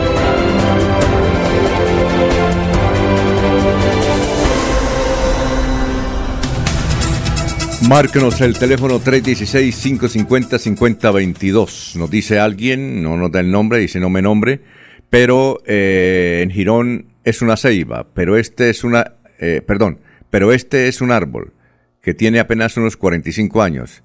El anterior, el viejo sembrado de 1836, lo acabaron los insectos, especialmente un gusano que se tragó el corazón del tronco, el árbol principal de Girón, según un oyente. Bueno, sigan marcando el 316-550-5022. Nos envía todo lo que quiera por ahí por el WhatsApp. Vamos con más noticias. Eliezer, a esta hora son las 6 de la mañana, 25 minutos. Eliezer. Alfonso, el anuncio y la reiteración de parte de las autoridades sanitarias por la presencia de un nuevo pico de contagios con el COVID-19 el nuevo pico que obedece, entre otras cosas, a una circulación activa, específicamente de subvariantes de Omicron, que son mucho más contagiosas y que generan evasión inmunológica parcial, como son el sublinaje, términos científicos, BA5, el BA4, podría ir hasta septiembre próximo, Alfonso. Así lo dio a conocer el especialista Carlos Trillos, epidemiólogo y profesor de la Universidad del Rosario, de acuerdo con información del Instituto de Métricas y Evaluación de la Salud, según el cual el mundo está viviendo el inicio de la quinta ola de contagio del COVID-19, la cual podría ir hasta septiembre y empezaría a bajar posiblemente en octubre del presente año. Según datos, eh, desde el pasado 14 de julio, se han reportado 24.649 casos nuevos de contagios, 163 muertes y una positividad de prueba superior al 20%.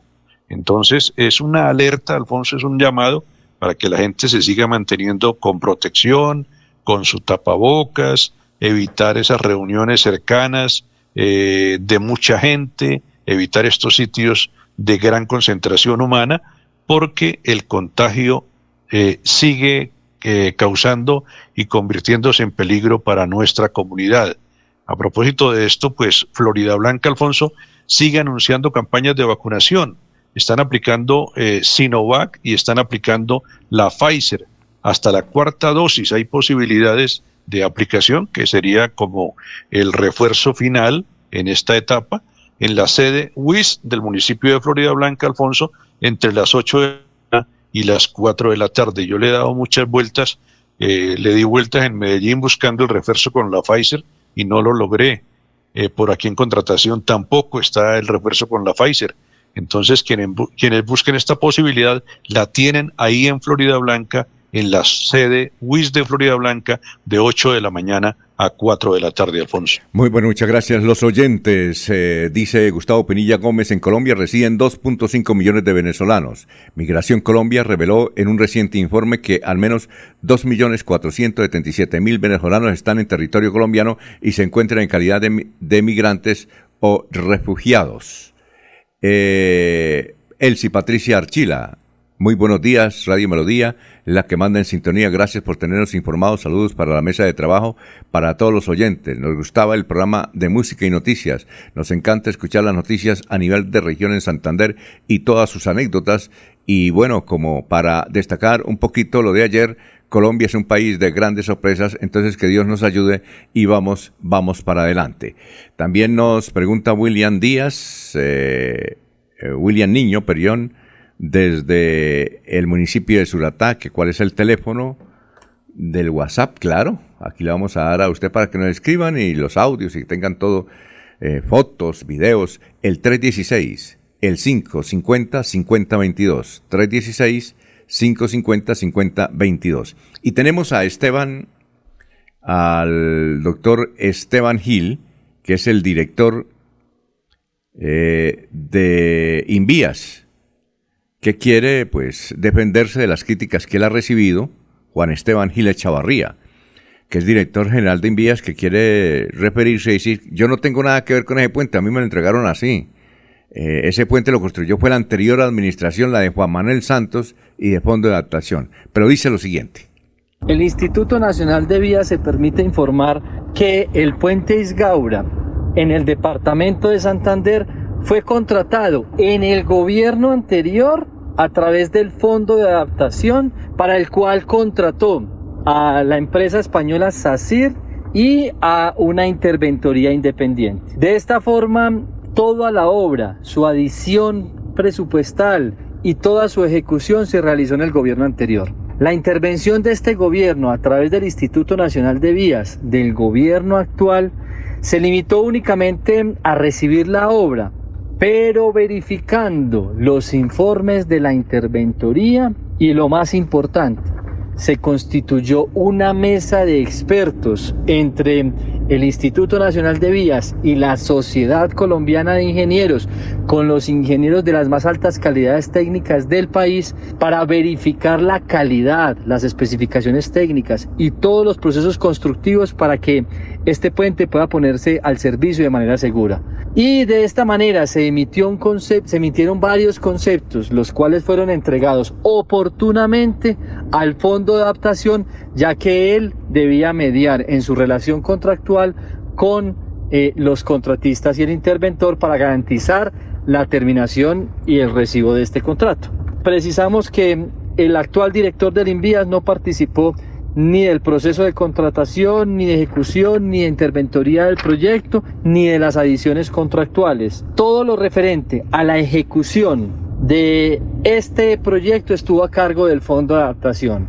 El Invías en la actual administración, los reportes obtenidos para verificar la calidad de la obra fueron entregados oportunamente al fondo de adaptación y es este quien debe garantizar la ejecución del mismo. En desarrollo del proceso que adelanta la Contraloría General de la República sobre el puente Isgaura, el director general del Instituto Nacional de Vías probará que su participación en el referido proyecto no debe ser objeto de ningún reproche fiscal por todo lo antes mencionado.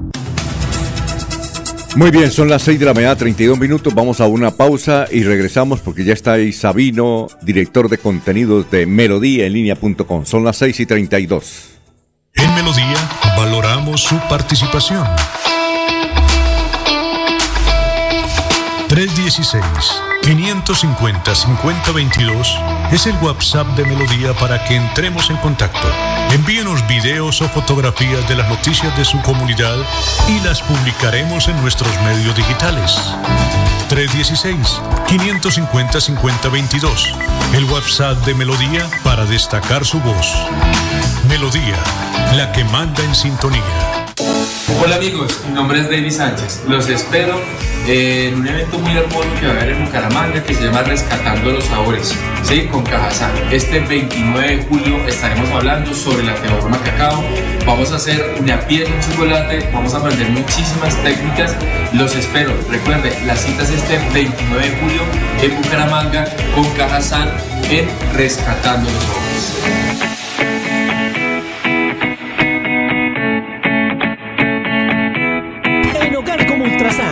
Encuentra en todas nuestras tiendas lavadoras, neveras, televisores, mini componentes y muchos productos de la marca LG que puedes comprar de contado o a crédito por nuestros convenios con electrificadoras y libranza. Encuéntranos también en comultrasan.com. Vigilado Super Solidaria.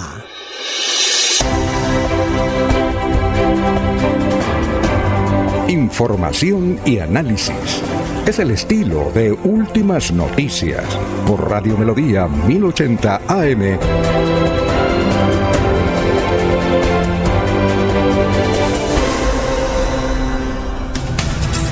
Bueno, son las 6 de la mañana, 34 minutos. Eh, Sabino Caballero, director de contenido de Melodía en línea.com. Tenga usted muy, pero muy buenos días. ¿Cómo se encuentra? Muy buenos días, Alfonso, a todos nuestros radio escuchas, como también se dice, y a todos nuestros seguidores en las redes sociales. Feliz jueves, que parece como lunes, ¿no? Pero ah, bueno, hoy es jueves. Sí. ¿Cierto? Sí, claro. el, bueno, temas. Indudablemente, a ustedes ya han tocado ya variedades al respecto, han profundizado al respecto. Uno, Duque es tendencia en este momento y la gente está hablando a raíz pues del discurso que realizó ayer en el Congreso de la República. Eh, para algunos fue un discurso agresivo, si se quiere, incluso provocador. Algunos cuestionan a sus asesores que cómo le dejaron escribir o, decir un, eh, pues, un discurso pues, en estos términos que realmente a pocos convenció. Pero bueno, eso era, es, es, es, tal vez él también así lo decidió y lo quería hacer en esos términos. El caso es que generó pues de diferentes reacciones. El ingeniero Rodolfo Hernández, por ejemplo, escribió después de que escuchó a, al presidente Duque, dice, yo no sé si el presidente Duque en su discurso describe a Suiza o a Dinamarca, porque en Colombia hay 22 millones de pobres muriendo de hambre. El ingeniero Rodolfo. Sandra Jaimes, también acá de Santander, senadora electa, dijo, mentiras y más mentiras de Iván Duque. Hoy 20 de julio, es decir, en la posesión del nuevo Congreso de la República.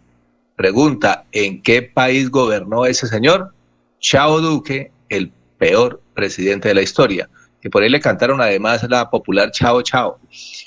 En cambio, por ejemplo, titula, Duque salió por la puerta de atrás del Congreso. Y hay un noticiero que se llama Hoy Noticias de Cali, dice, Duque no salió del Congreso en hombros, pero sí en medio de gritos de mentiroso. Bueno, son las reacciones en lo que tiene que ver Duque. Ahora, la pregunta es si también lo quería eh, el presidente Iván Duque hacer un discurso en esos términos, en esas condiciones en que poca gente le creyó, y además por lo agresivo y provocador, eh, él podría escribir en su cuenta de Twitter, es que así lo querí. Bueno, fue su frase popular. También es eh, tendencia, pues la palabra Congreso, pues a raíz de eh, la instalación del nuevo Congreso que efectivamente en su comportamiento no cambia, ¿no? Es decir, este, este Congreso pues totalmente desordenado, eh, pero hay que advertir porque había confusión en la información que algunos decían ese va a ser el nuevo Congreso, pero es que el de ayer estaba todavía dirigido por la por los directivos, valga la redundancia, anterior, es decir, del gobierno saliente. Entonces, todavía se veía entonces que hasta el último día, pues terminaron con las jugaditas y temas también curiosos, por ejemplo, y además en mi criterio algo reprochables, por ejemplo, eh, la autocensura en la información. Ustedes vieron que nunca mostraron, nunca eh, registraron en imágenes eh, cuando la bancada de Pacto Histórico tenía sus fotografías denunciando obviamente la situación de desaparición, de asesinatos durante el gobierno de Iván Duque. Nunca lo mostraron, o muy superficialmente, y menos el abucheo, lo iban a mostrar. Vuelve el debate, la censura y la autocensura. Y además, lo del el micrófono pues a la oposición, cuando tenía 20 minutos, el presidente del Senado le, les había advertido a los de pacto histórico que no abuchearan al presidente, palabras más, palabras menos, a cambio de que tenían 20 minutos y que contaran con los 20 minutos en los cuales podrían hacer la réplica. Pues ni el presidente esperó y fuera de todo los denunciaron de que hubo saboteos, cierre de micrófono. Sumamente complicado, pues digamos, son las jugaditas en las que terminó el Congreso, que eh, de, eh, hasta el último día, pues digamos, demostraron esa, esos comportamientos reprochables el ingeniero Rodolfo Hernández también se pronunció al respecto. Dice, tiene más orden una corraleja que la sesión de apertura del Senado. Pobre de mi país.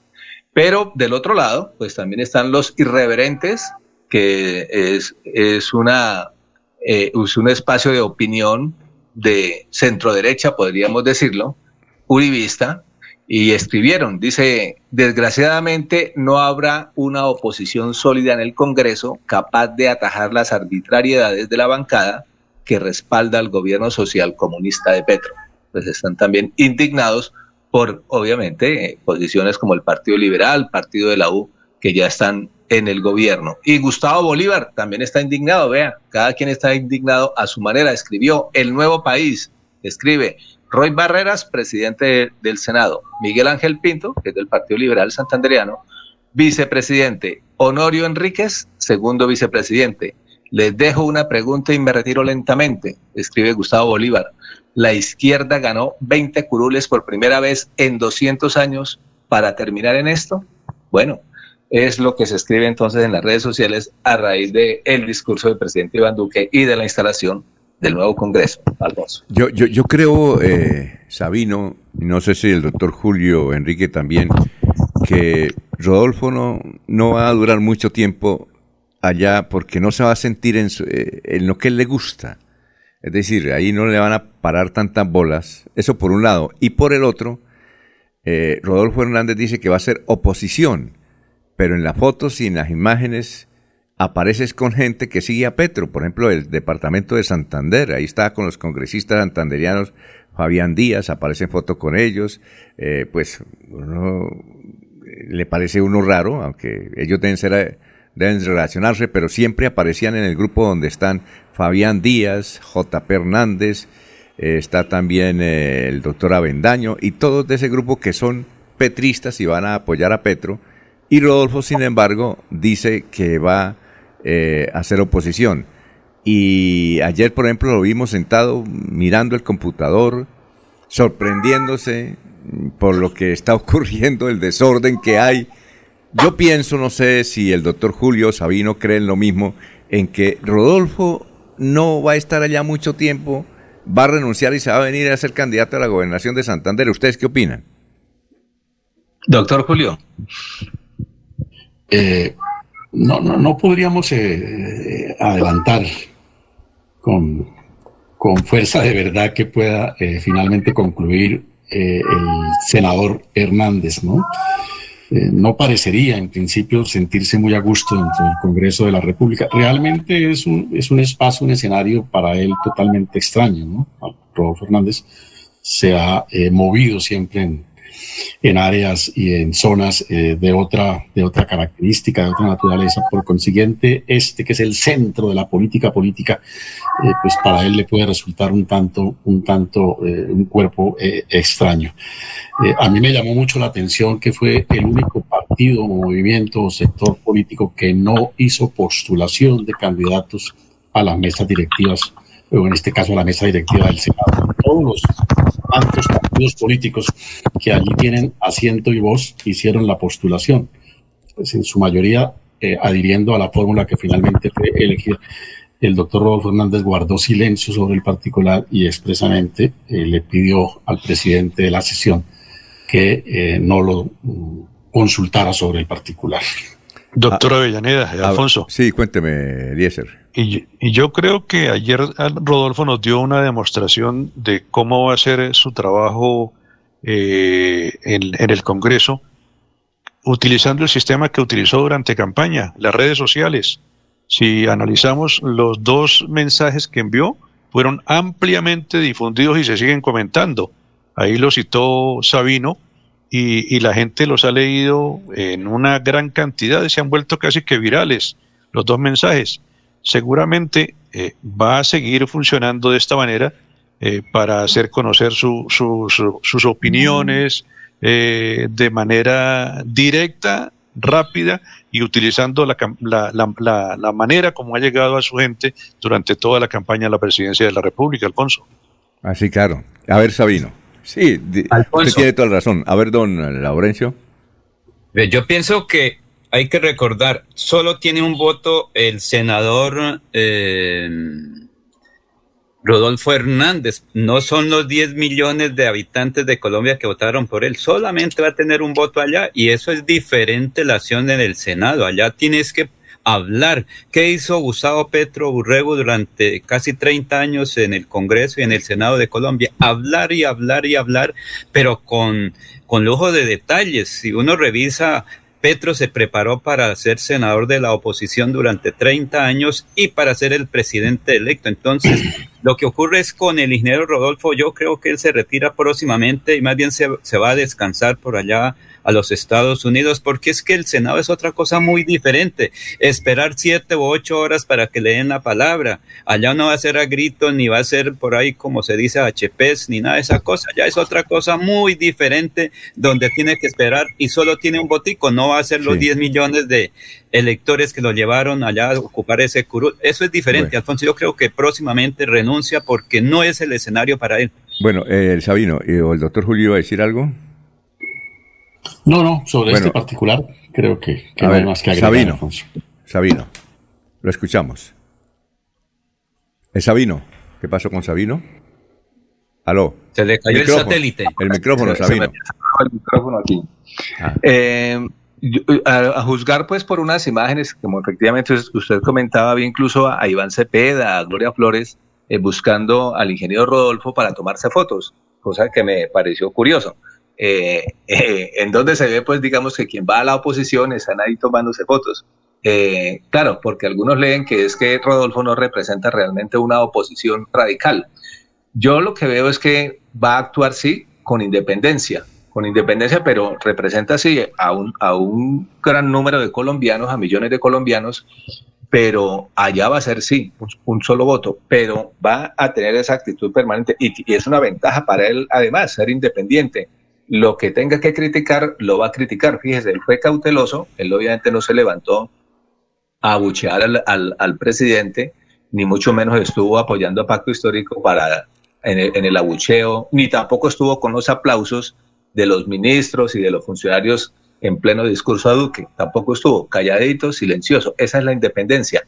Pero luego utiliza sus redes sociales e envía pues sus puntos de vista que generan polémica, y entonces esa independencia es la que le permitirá, ya cuando empiece realmente el gobierno de Gustavo Petro, se va a saber cuál va a ser su posición. Y estoy seguro que él no se va a quedar callado ante situaciones que no esté de acuerdo, las va a criticar y duro.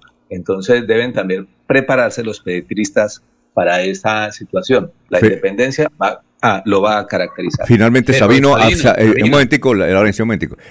finalmente Sabino Eh, pregunta Antonio Marino, un oyente, no sabemos si es eh, nuestro amigo Antonio Marino. Dice, pregúntele a Sabino, ese bebé que escucho, ¿es que volvió a ser papá o es abuelo o ahora? es, mi asesor aquí, ¿no? Un gato que tengo que ah. eh, hoy, está, hoy amaneció alborotado. hoy, es, hoy es el día del perro, no un gato. bueno. bueno, el perro si no tengo, o sea que, que, iría el gato aquí que se llama Siam, dijo, bueno, yo ah, también merezco vitrina. Ah, bueno, perfecto. Bueno, muchas gracias, Sabino. ¿Algo más? Muy gentil.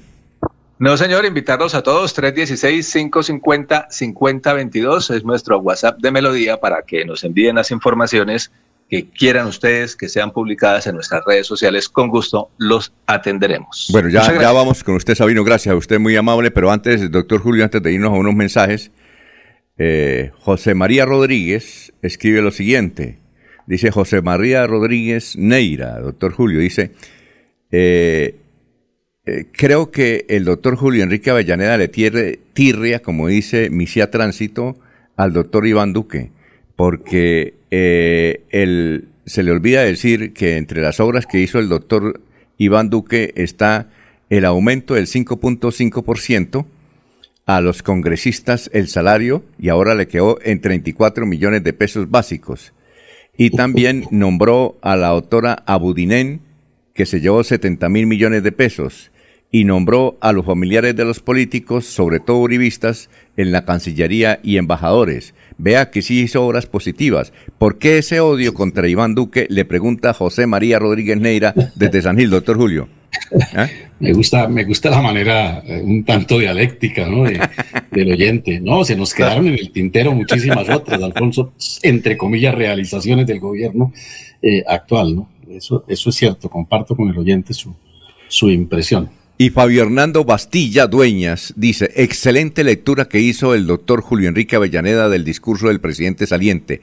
Pésimo gobierno este señor. Saludos desde Atlanta, Estados Unidos. Excelente programa. Fabio Hernando Bastilla Dueñas. Vamos, quisiera, quisiera a propósito del acto de instalación del Congreso, eh, anotar algo que, que no puede pasar desapercibido, ¿no?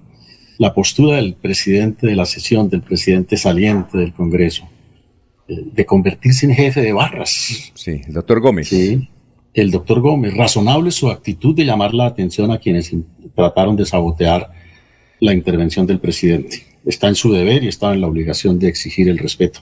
Pero no puede ponerse Alfonso de director de aplausos, no puede ponerse de instigador en ese sentido. Él es el presidente del Congreso y a su cargo está en la dirección de la sesión. Si el presidente, el señor Gómez, hubiese querido eh, formar parte de quienes eh, eh, hicieron coro al discurso del presidente, pues deje el sitial de presidente, ubíquese en la curul que le corresponde y póngase a hacer los aplausos, pero no es propio de quien preside una sesión tomar partido respecto de una intervención como la que se estaba pronunciando en el día de ayer. A mi juicio no es de recibo, no, tiene aceptación porque el presidente de la corporación lo es de la corporación y tiene unos deberes frente a la misma. Y ahora, no pierde su condición de congresista, aunque él creo que ya no lo fue para este periodo, pero ha debido dejar el cargo y ubicarse en un sitio donde como ciudadano o como congresista, si todavía tiene credencial, hubiese podido hacer los aplausos que a bien eh. Por manera que, a mi juicio, ese es un hecho un tanto eh, preocupante, para no decir que censurable, Alfonso. Más adelante, de pronto, haremos algunas alusiones a la intervención del, del nuevo presidente del Senado, el doctor Roy Barreras. Con mucho gusto. Son las 6 y 50. Estamos en Radio Melodía.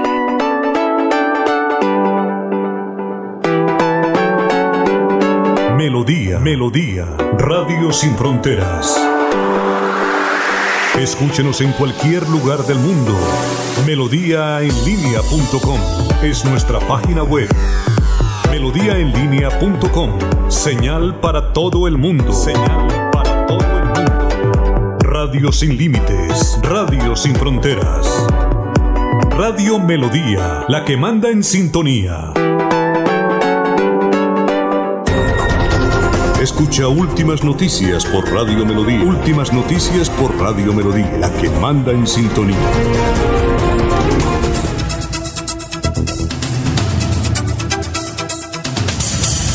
Bueno, eh, noticias a esta hora, Eliezer, lo escuchamos, son las 6 y 51. Eliezer. Vamos a ver si está Eliezer, si no, vamos con usted. Alfonso, ah, sí, sigue, se conoció ayer, se conoció ayer miércoles una alerta de parte de la NASA acerca de una tormenta solar que va a golpear la Tierra. El impacto de un filamento en forma de serpiente que sale del Sol podría ser un fuerte golpe para la Tierra. Según lo dicho por la doctora Tamita Scout, será un golpe directo, por lo que habrá que esperar interrupciones de la señal en la parte nocturna de la Tierra. ¿Cuál es la advertencia que hace la NASA desde el día anterior? El impacto de una tormenta solar ocurrido desde el pasado 19 de julio podría afectar las comunicaciones en los próximos días. Se espera que a lo largo de la semana, de esta semana, aparezcan nuevas manchas solares en el disco solar orientado hacia la Tierra y la Administración Nacional Oceánica y Atmosférica predice que también serán probables las erupciones solares, destaca el medio independiente en español. La científica dice que es posible que se produzcan fuertes espectáculos de aurora con este en las latitudes medias. Igualmente, la experta señala que incluso podría haber fallas de GPS, Alfonso, de los mapas que actualmente se, se utilizan tanto, los mapas de la GPS, y de la frecuencia de radio en la señal del lado nocturno de la Tierra. Entonces es posible que se presenten episodios no muy normales, caídas de Internet y cosas por el estilo en estas nuevas comunicaciones por los fenómenos que está registrando actualmente nuestro astro rey, el Sol, don Alfonso. Muy bien, muchas gracias, Eliezer. Son las 6 y 53. Más adelante vamos a colocar un video que nos han enviado dos oyentes, uno de ellos desde Barranca Bermeja y otro aquí de la ciudad de Bucaramanga. Eh, un, meme que hacen visible, es un video en TikTok, vamos a ver más adelante eh, si lo ponemos, es para, para eh, observar la creatividad de esa persona que hizo ese montaje. Parece que el presidente Duque se hubiera colocado eso en la nariz, él ahí, porque no parece un montaje, parece la realidad, pero más adelante. Porque otro oyente nos dice lo siguiente, que nos envía al 316-550-5022. Dice, el sistema de sonido, por ser tecnológicamente avanzado en el Congreso, puede ser hackeado y muchas veces esos casos se presentan.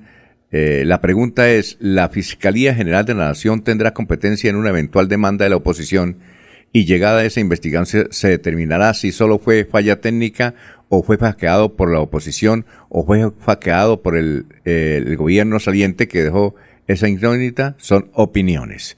Bueno, don eh, Laurencio, lo escuchamos, son las 6 y 54. Alfonso, San Gil, es que eh, este fin de semana anterior y comenzando esta semana, el gobernador estuvo en San Gil. Allí entregó elementos para el hospital, para la fuerza pública, la Policía Nacional. Pero qué mejor que el alcalde de San Gil, Hermes Ortiz Rodríguez, nos hable sobre esta situación y el beneficio para la comunidad del municipio de San Gil. No, con beneplácito, hoy nuestro gobernador, el doctor Mauricio Aguilar Hurtado, viene a nuestro municipio ante una gestión que se hizo conjunta ante el presidente Duque, exactamente ante el Ministerio del Interior, el doctor Palacios, y nos apropiaron 20 motos para reforzar nuestra Policía Nacional en todo lo que tiene que ver con la convivencia y la seguridad ciudadana, que históricamente en nuestro municipio nunca había sucedido esto, siempre donaban dos, tres motos. Esto es muy importante porque renovó el parque automotor que era muy deficiente. Pero además, esa no es solo la gestión que ha estado haciendo nuestro gobernador, también nos ha ayudado con unas cámaras de seguridad, pudimos reactivar 18 que están haciendo monitorías por la Policía Nacional y esto hace un esfuerzo conjunto con la ciudadanía, ya que los presidentes de Junta también vienen haciendo lo propio en sus comunas, en sus barrios, eh, a través de bazares y de rifas, pero han logrado con el apoyo de la Administración y de nuestro gobernador. Pero hoy lo más importante es que fortalecemos la policía, pero también anuncios muy importantes que ha hecho el gobernador, que ha aclarado a la ciudadanía sangileña que los proyectos están erradicados porque se estaba desinformando la ciudadanía, como él lo anunció, pero son proyectos radicados como la plaza de mercado y la carrera primera, que es un anillo de desembotellamiento que beneficia no solo a San Gil, sino a Pinchote, porque un tramo de él está entre el municipio de Pinchote. Y otros anuncios del tema del terminal aérea para que sea entregada al municipio y entrar en operación aeropuerto. Todas estas eh, ayudas son muy importantes para nuestro municipio, el desarrollo que requiere y que aquí está el compromiso de la gobernación de Santander, como en su eslogan, siempre Santander. No la totalidad de los angileños, el promedio de nuestros municipios, en la parte humana son más de 42 mil. Muy bien, son las 6 de la mañana, 57 minutos. Bueno, doctor Julio, vamos a, ver, eh, Anulfo, a ver si colocamos este, este meme que le hicieron al, al presidente Duque, pero usted lo van a ver. Es una increíble precisión y creatividad. Parece que el presidente Duque eh, se hubiera colocado para pronunciar estas palabras. Vamos a verlo.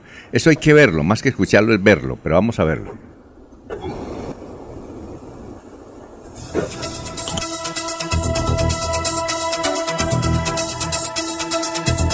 ¿Se pudo o no? Vamos a ver. Es que, queremos que los oyentes, a ver si, porque el, el doctor Duque pues habla ahí, pero es mejor, mejor verlo.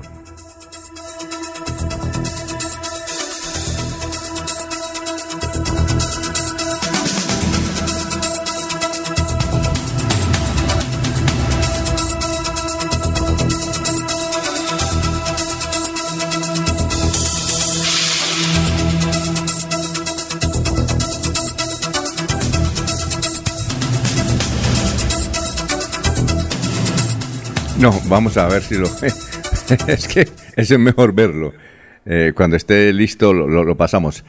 De otro lado, Luis Pérez Gutiérrez, eh, desde la ciudad de Medellín, dice que la ciudad está eh, con un clima muy fresco y nos envía una carta, está muy larga, donde dice, solicito a la Fiscalía General de la Nación rectificar unas declaraciones sobre Torre Alta y Druituango, eh, que tiene que ver porque se le vuelve a acusar a él, al doctor Aníbal Gaviria, que, es gobernador de Antioquia y es alcalde de Medellín, por este proyecto que ha fracasado. Entonces eh, hay un doctor Luis Pérez Gutiérrez, yo creo que mañana vamos a leer esa carta porque ahora pues eh, no tenemos mucho tiempo.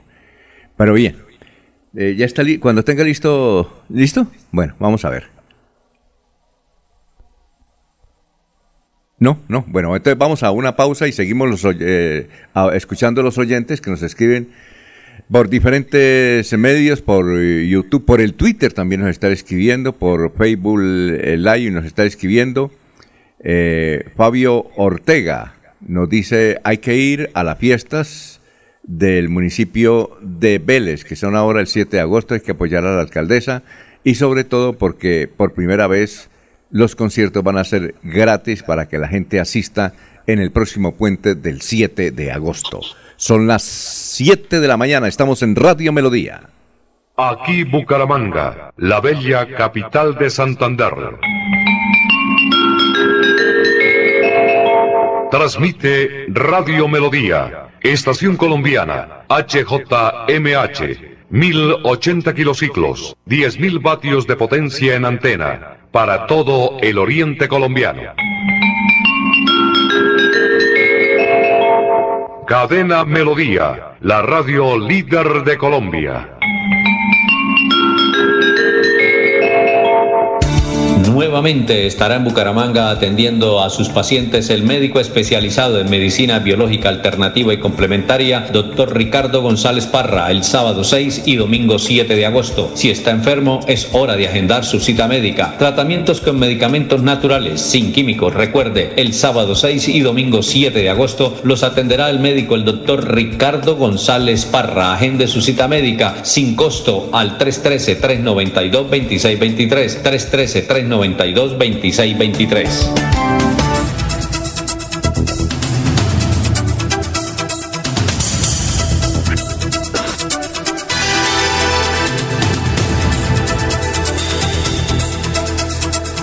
En Melodía valoramos su participación.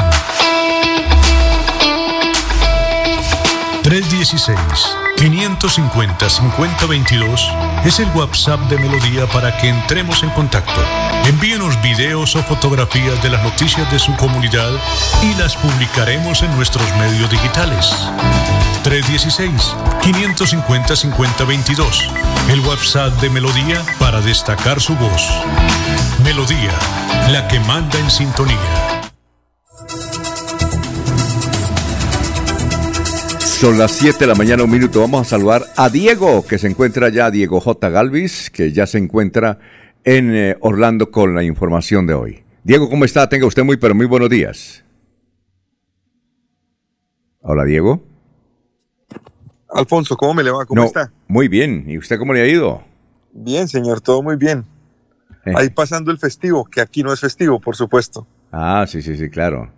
Solamente en Parte de la semana completamente. Un, miércoles festivo es bien curioso porque lo pone a uno otra vez en un lunes. Sí, y además no se puede trasladar al lunes. No, porque es una fiesta nacional, ¿no? Es una Sí. fiesta de las que se celebra el día por obligación que, que cae, no se mueve al lunes. Lo mismo el 7 de O- agosto.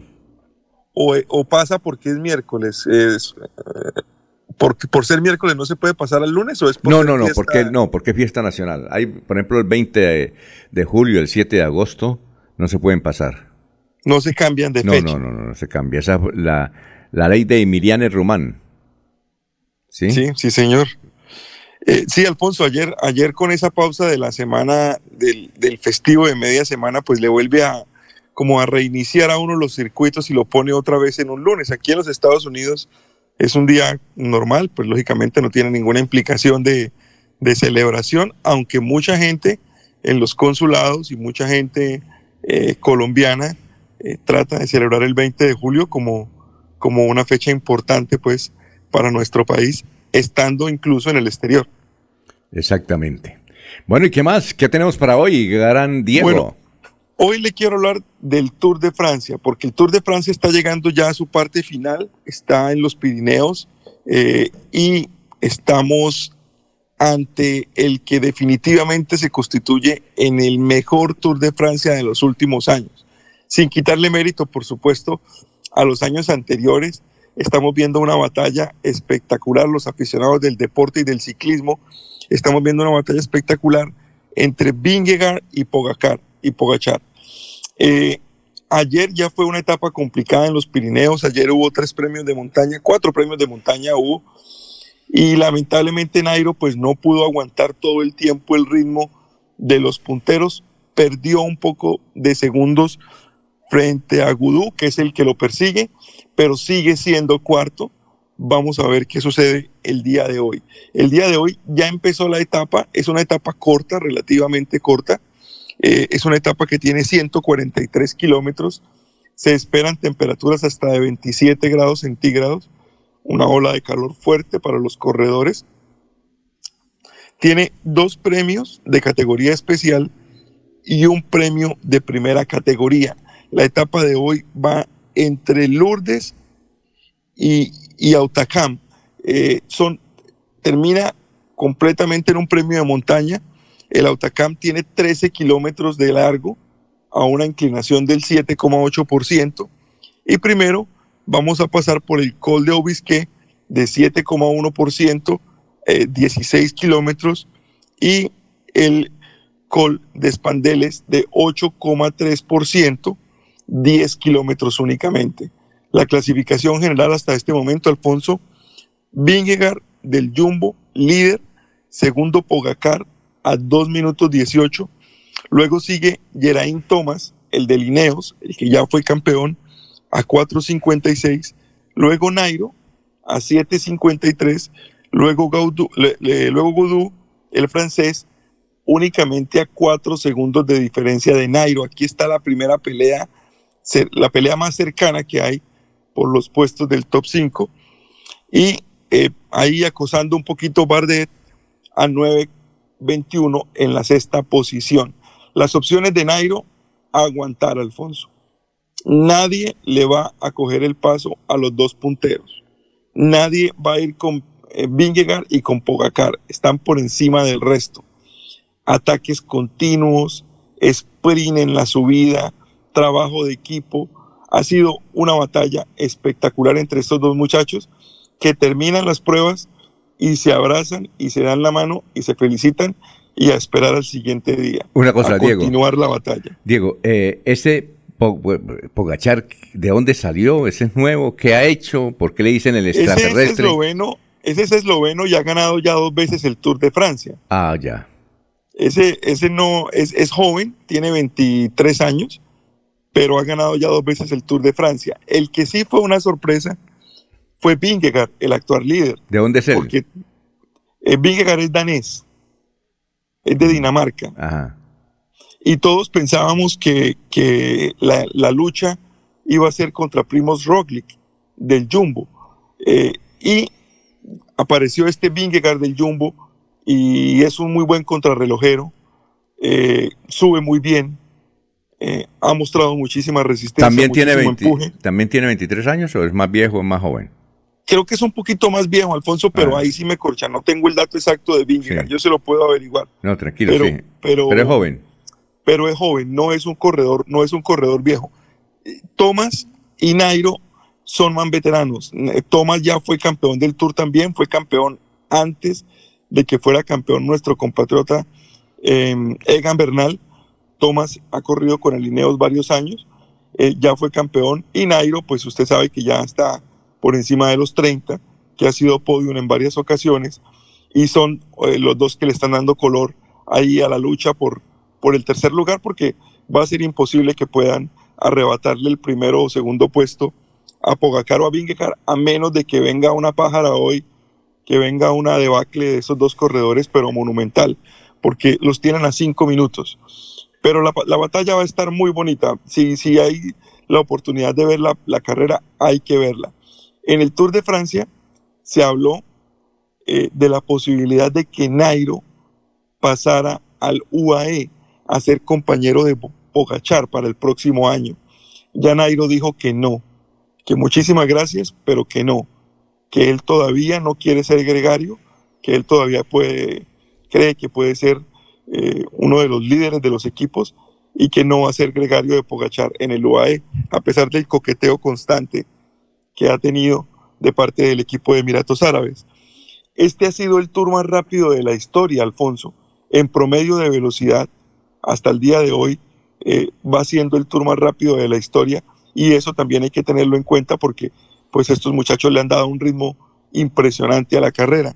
Y recordemos que a pesar de que pase hoy cualquier situación, tenemos una contrarreloj el sábado. Entonces, si por ejemplo Nairo quiere llegar al podio, tendría que esperar una debacle de Thomas, pero aparte tendría que defender su tercer lugar en una contrarreloj que vamos a tener el sábado y que va a cerrar con broche de oro esta carrera que ha sido la mejor. ¿Termina, el, dom- ¿termina el domingo?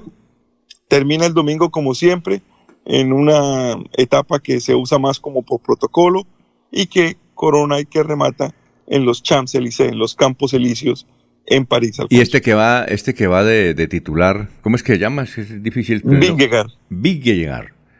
Eh, él, él ha hecho qué? ¿Qué cosas buenas ha hecho? ¿Nada? ¿Era uno no, más? no, qué? no, es un contra, siempre fue un contrarrelojero eh, de nivel, fue un contrarrelojero poderoso.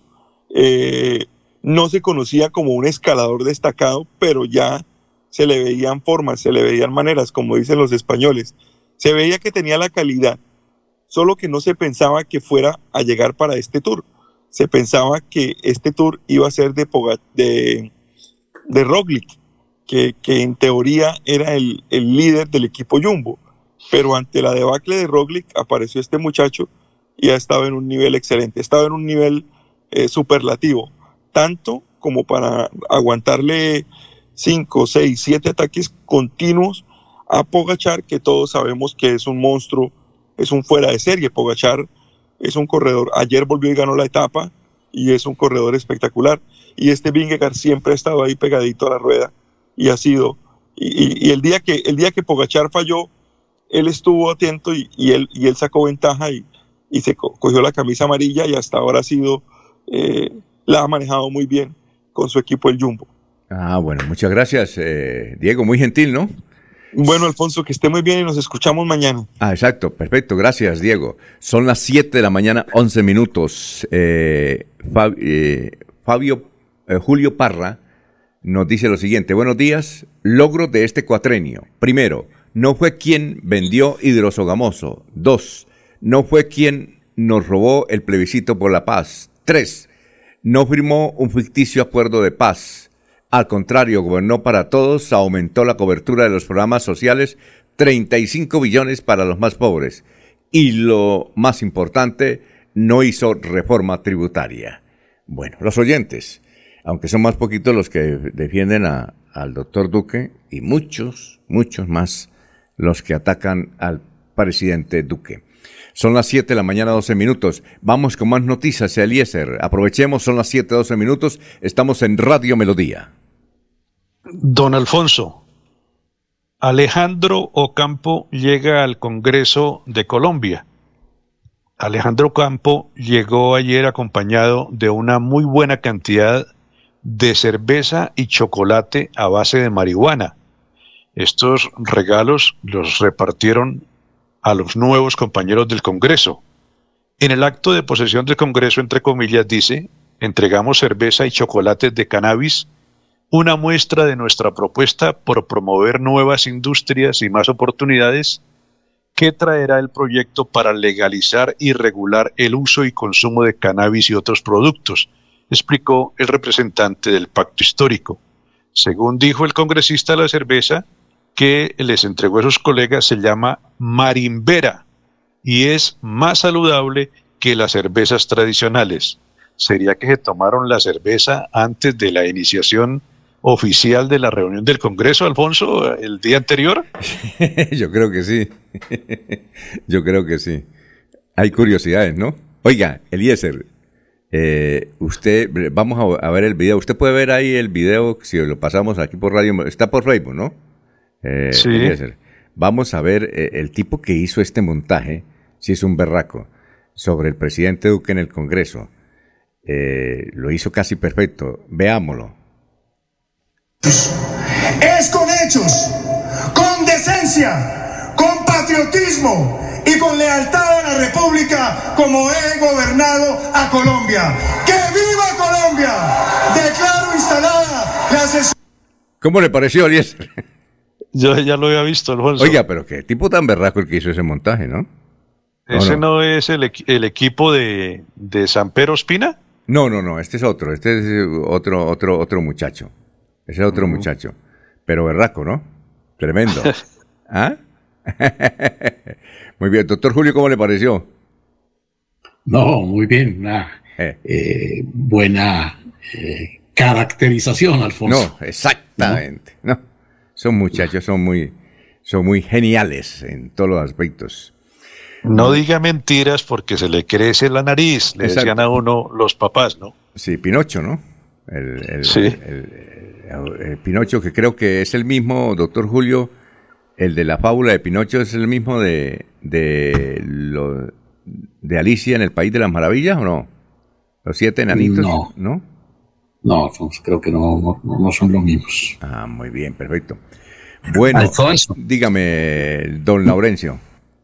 Yo creo que el 7 de agosto desaparece Iván Duque Márquez del escenario para todos estos procesos, pero hay un nombre que va a quedar pendiente de todo. Se- será Rodolfo Hernández Suárez, porque ahí yo creo que ya lo tienen en capilla para hacerle algo cuando intervenga en el Senado, cuando deje de hablar, porque recordemos que él va a ser el jefe de la oposición, quiera o no quiera él. Según la norma legal vigente, el segundo en votos en a la presidencia de la República, candidato será el jefe de la oposición. Y eso sí que tendrán tema para ellos, para hacer montajes muy importantes y por ahí ridiculizar al santandereano que habla bonito. Oiga, el eh, doctor Julio, el doctor Iván Duque sale con 46 años de edad. ¿Él puede disfrutar de las pensiones a partir de los 50, creo? O sea que tiene que estar en asesorías estos cuatro años. Es cierto que creo que es a partir de los 50 años que comienza a recibir la pensión, ¿verdad? No, no, no tengo claro, Alfonso, si haya una regulación así tan puntual. ¿no? Entendería en principio que puede disfrutar desde el momento mismo en que tenga la condición de expresidente, porque lo que se trata es de garantizar una subsistencia digna de quien eh, ha ejercido la primera magistratura del país. Y le, y, le, y le mantienen un equipo de seguridad, ¿no? Policías y todo. Ah, desde luego, desde luego. Hay que eh, se conservan para él en materia de seguridad y en algunos otros aspectos unos privilegios eh, mínimos. ¿no? Cuando está en Colombia, ¿no? Cuando está en Colombia, ¿cierto? Sí, seguramente el exterior se coordinará con, con, por vía diplomática con las autoridades de otros de los países en donde, en donde se encuentre, ¿no? Es apenas obvio y natural que, que existan esas medidas de, de seguridad. Insisto, Alfonso, yo creo que el presidente sí es a, eh, a partir del momento en que se tiene la condición de expresidente sin considerar la edad que se mm, tiene derecho a disfrutar de la, de la pensión vitalicia. Y será, que por tal, ¿sí? ¿Y será el 100% o también le hacen el descuento como le hacen a los colombianos? No sabría decirle exactamente, Alfonso. Pero, pero lo que importa es, independientemente del porcentaje, es que desde el momento mismo en que tiene la condición de expresidente tenga asegurada eh, o asegurado un nivel mínimo de vida. No, no, no, lo podemos, eh, hagamos abstracción del presidente Duque. En teoría no podemos someter por algunos años a un presidente a que vive indignamente hasta tanto llegue a una edad determinada. Por eso creo que es a partir del momento mismo en que adquiere la condición de expresidente. Mm, bueno, vamos a ver. Eh, sin embargo, vamos a averiguar, doctor Julio, si, si sale con el 100% de la pensión o no. Eh, exacto. Y el datico, si. Ah, bueno. Alfonso. sí, cuénteme. Es que alguien aquí me dice que es un régimen especial en el caso del presidente y de la vicepresidente de la República, que son casos especiales de en Colombia, que como es el presidente saliente se gana a partir de ahora, pero lo que no saben, como dice el doctor Julio, cuál es el porcentaje, si es el 100%, porque es un régimen especial para la presidencia de la República de Colombia. Muy bien. Son las 7 de la mañana, 18 minutos, 7, 18. Soel Caballero está en Últimas Noticias de Radio Melodía 1080 AM.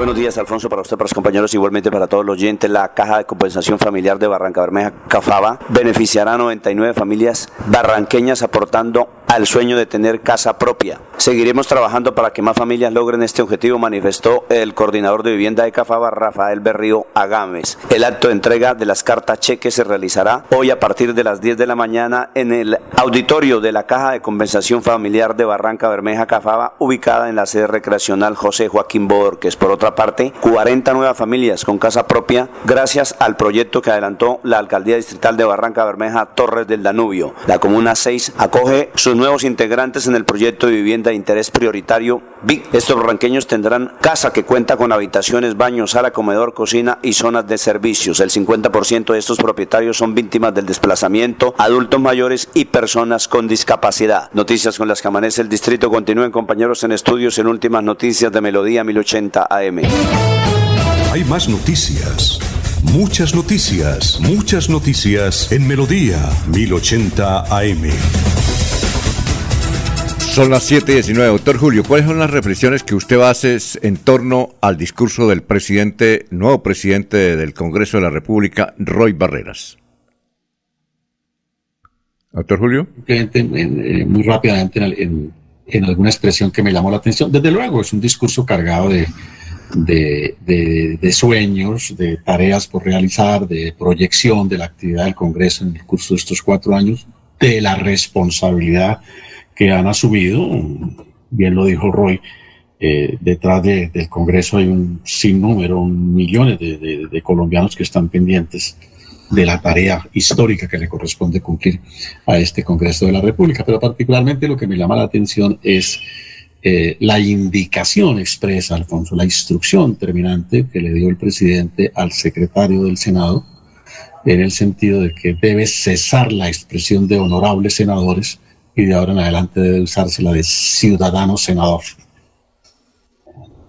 Con lo cual, Alfonso, eh, eh, se evidencia que hay conciencia plena en, en Roy Barrera de que el Congreso debe cambiar se acepta que el Congreso tiene muchas imperfecciones, que muchos congresistas no son dignos realmente de llevar el título de honorable senador que viene desde los tiempos del Imperio Romano y que eh, es mucho más apropiado, entre otras cosas, porque creo que le da más pertenencia al congresista con sus responsabilidades, el que se le denomine ciudadano senador y ya no honorable senador. Por manera que al cuarto de San Alejo, la expresión de honorable senador, honorable congresista, para ahora en adelante simplemente distinguirlos con el apelativo de ciudadano senador o ciudadano congresista. Bueno, ¿y eh, usted sabe cuándo es que eligen Contralor? No, creo que es...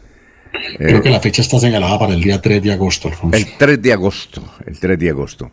Son las 7 de la mañana, 21 minutos. Noticias, Eliezer, lo escuchamos a esta hora. Alfonso, eh, hay cierta inquietud de parte de eh, el senador electo de Santander, Fabián Díaz, ha hecho una advertencia relacionada con la delimitación de la zona de Santurbán. Están bastante inquietos porque, según indican el presidente Iván Duque, antes de la salida de su cargo y, y previo a la llegada del presidente Gustavo Petro a la Casa de Nariño, ha manifestado eh, de alguna manera que se pueden hacer algunas modificaciones en la delimitación del área de Santurbán. Según explicó eh, el doctor Fabián Díaz, lo que plantea el mandatario nacional es crear nuevos límites para desarrollar proyectos de mega minería. La actual administración, dice Díaz, argumentaría esta decisión bajo la idea de que supuestamente los sectores que serían usados para la explotación están fuera de la zona de Santurbán. Hay que refrescar la mente en el sentido en que eh, en esta zona de Santurbán hay 40 municipios eh, comprometidos, tanto de Santander como del departamento del norte de Santander. Entonces hay una alerta en torno a las delimitaciones del páramo de Santurbán por la amenaza eh, del desarrollo de la mega minería que los pone en riesgo tanto eh, a la zona como al agua, elemento vital de los santanderianos y de los norte santanderianos, Alfonso. Bueno, se, repetimos, el servicio social se necesita con urgencia sangre A positiva para donarlo al señor Luis Felipe Serrano, ex empleado de Caracol, es ingeniero de sonido de Caracol. Eh, ya pueden ir a la, a la torre de Higuera Escalante. Desde las 6 de la mañana está atendiendo para cualquier tipo de sangre. Y lo que quieren es sangre A positiva para pues eh, ayudar a, a Pipe, al popular Pipe Serrano. Bueno, se nos está acabando el tiempo. Doctor Julio Enrique, la de irnos, la de irnos. Lamentable, Alfonso, que la Cámara de Representantes y en particular el Partido Conservador haya tomado la decisión de no respaldar a Jorge Mantilla en la secretaría de esa corporación. Ha cumplido Mantilla con lujo de detalles, con seriedad, con objetividad, con el afecto y el cariño de todos los representantes, todas sus responsabilidades y ha sido un vocero de Santander en el Congreso de la República. Lamentable que eso acontezca para el Departamento de Santander y que un trabajo cumplido con tanta transparencia, legalidad y objetividad se desconozca simplemente para pagarle favores políticos a quien en el Consejo Nacional Electoral sirvió a los intereses de su colectividad. Oye, oh, doctor, ahí la culpa es del Partido Conservador, ¿no? Sí, por supuesto, porque es el que a quien, de acuerdo eh, a los pactos políticos, le correspondió esa dignidad. Y cuando todos pensábamos que Jorge iba a continuar, todos es, en general el país, pues nos han, nos han dado la, la sorpresa de que tienen otro candidato Ah, bueno. La de irnos, don Laurencio. Mientras tanto, Alfonso, se dice que Jonaviu Ramírez Barrientos tiene el apoyo del partido de la U para continuar en su cargo como director administrativo de la Cámara de Representantes, situación que hoy se puede definir todo por cuanto a partir de las 8 de la mañana se reúne el Congreso en plenaria para aceptar la renuncia de un magistrado y al mismo tiempo que se nombren los directivos de la Cámara de Representantes. Muy bien, la de irnos, eh, Elías, son las 7 de la mañana, 25 minutos. Alfonso, ayer hubo colas ahí en el McDonald's del Parque San Pío. Esas colas seguramente se repitieron en muchas ciudades del país. Ayer, producto de una unión entre McDonald's y Ponquerramo, se lanzó un producto que se llama McFlurry. ¿Qué es? Es la combinación de un helado cremoso y un eh, ponqué de la compañía Ramo. Esto nosotros ya lo venimos haciendo por lo menos eh, en mi entorno cercano en Medellín, ya acostumbramos a, consumir helado mezclado con ponqué.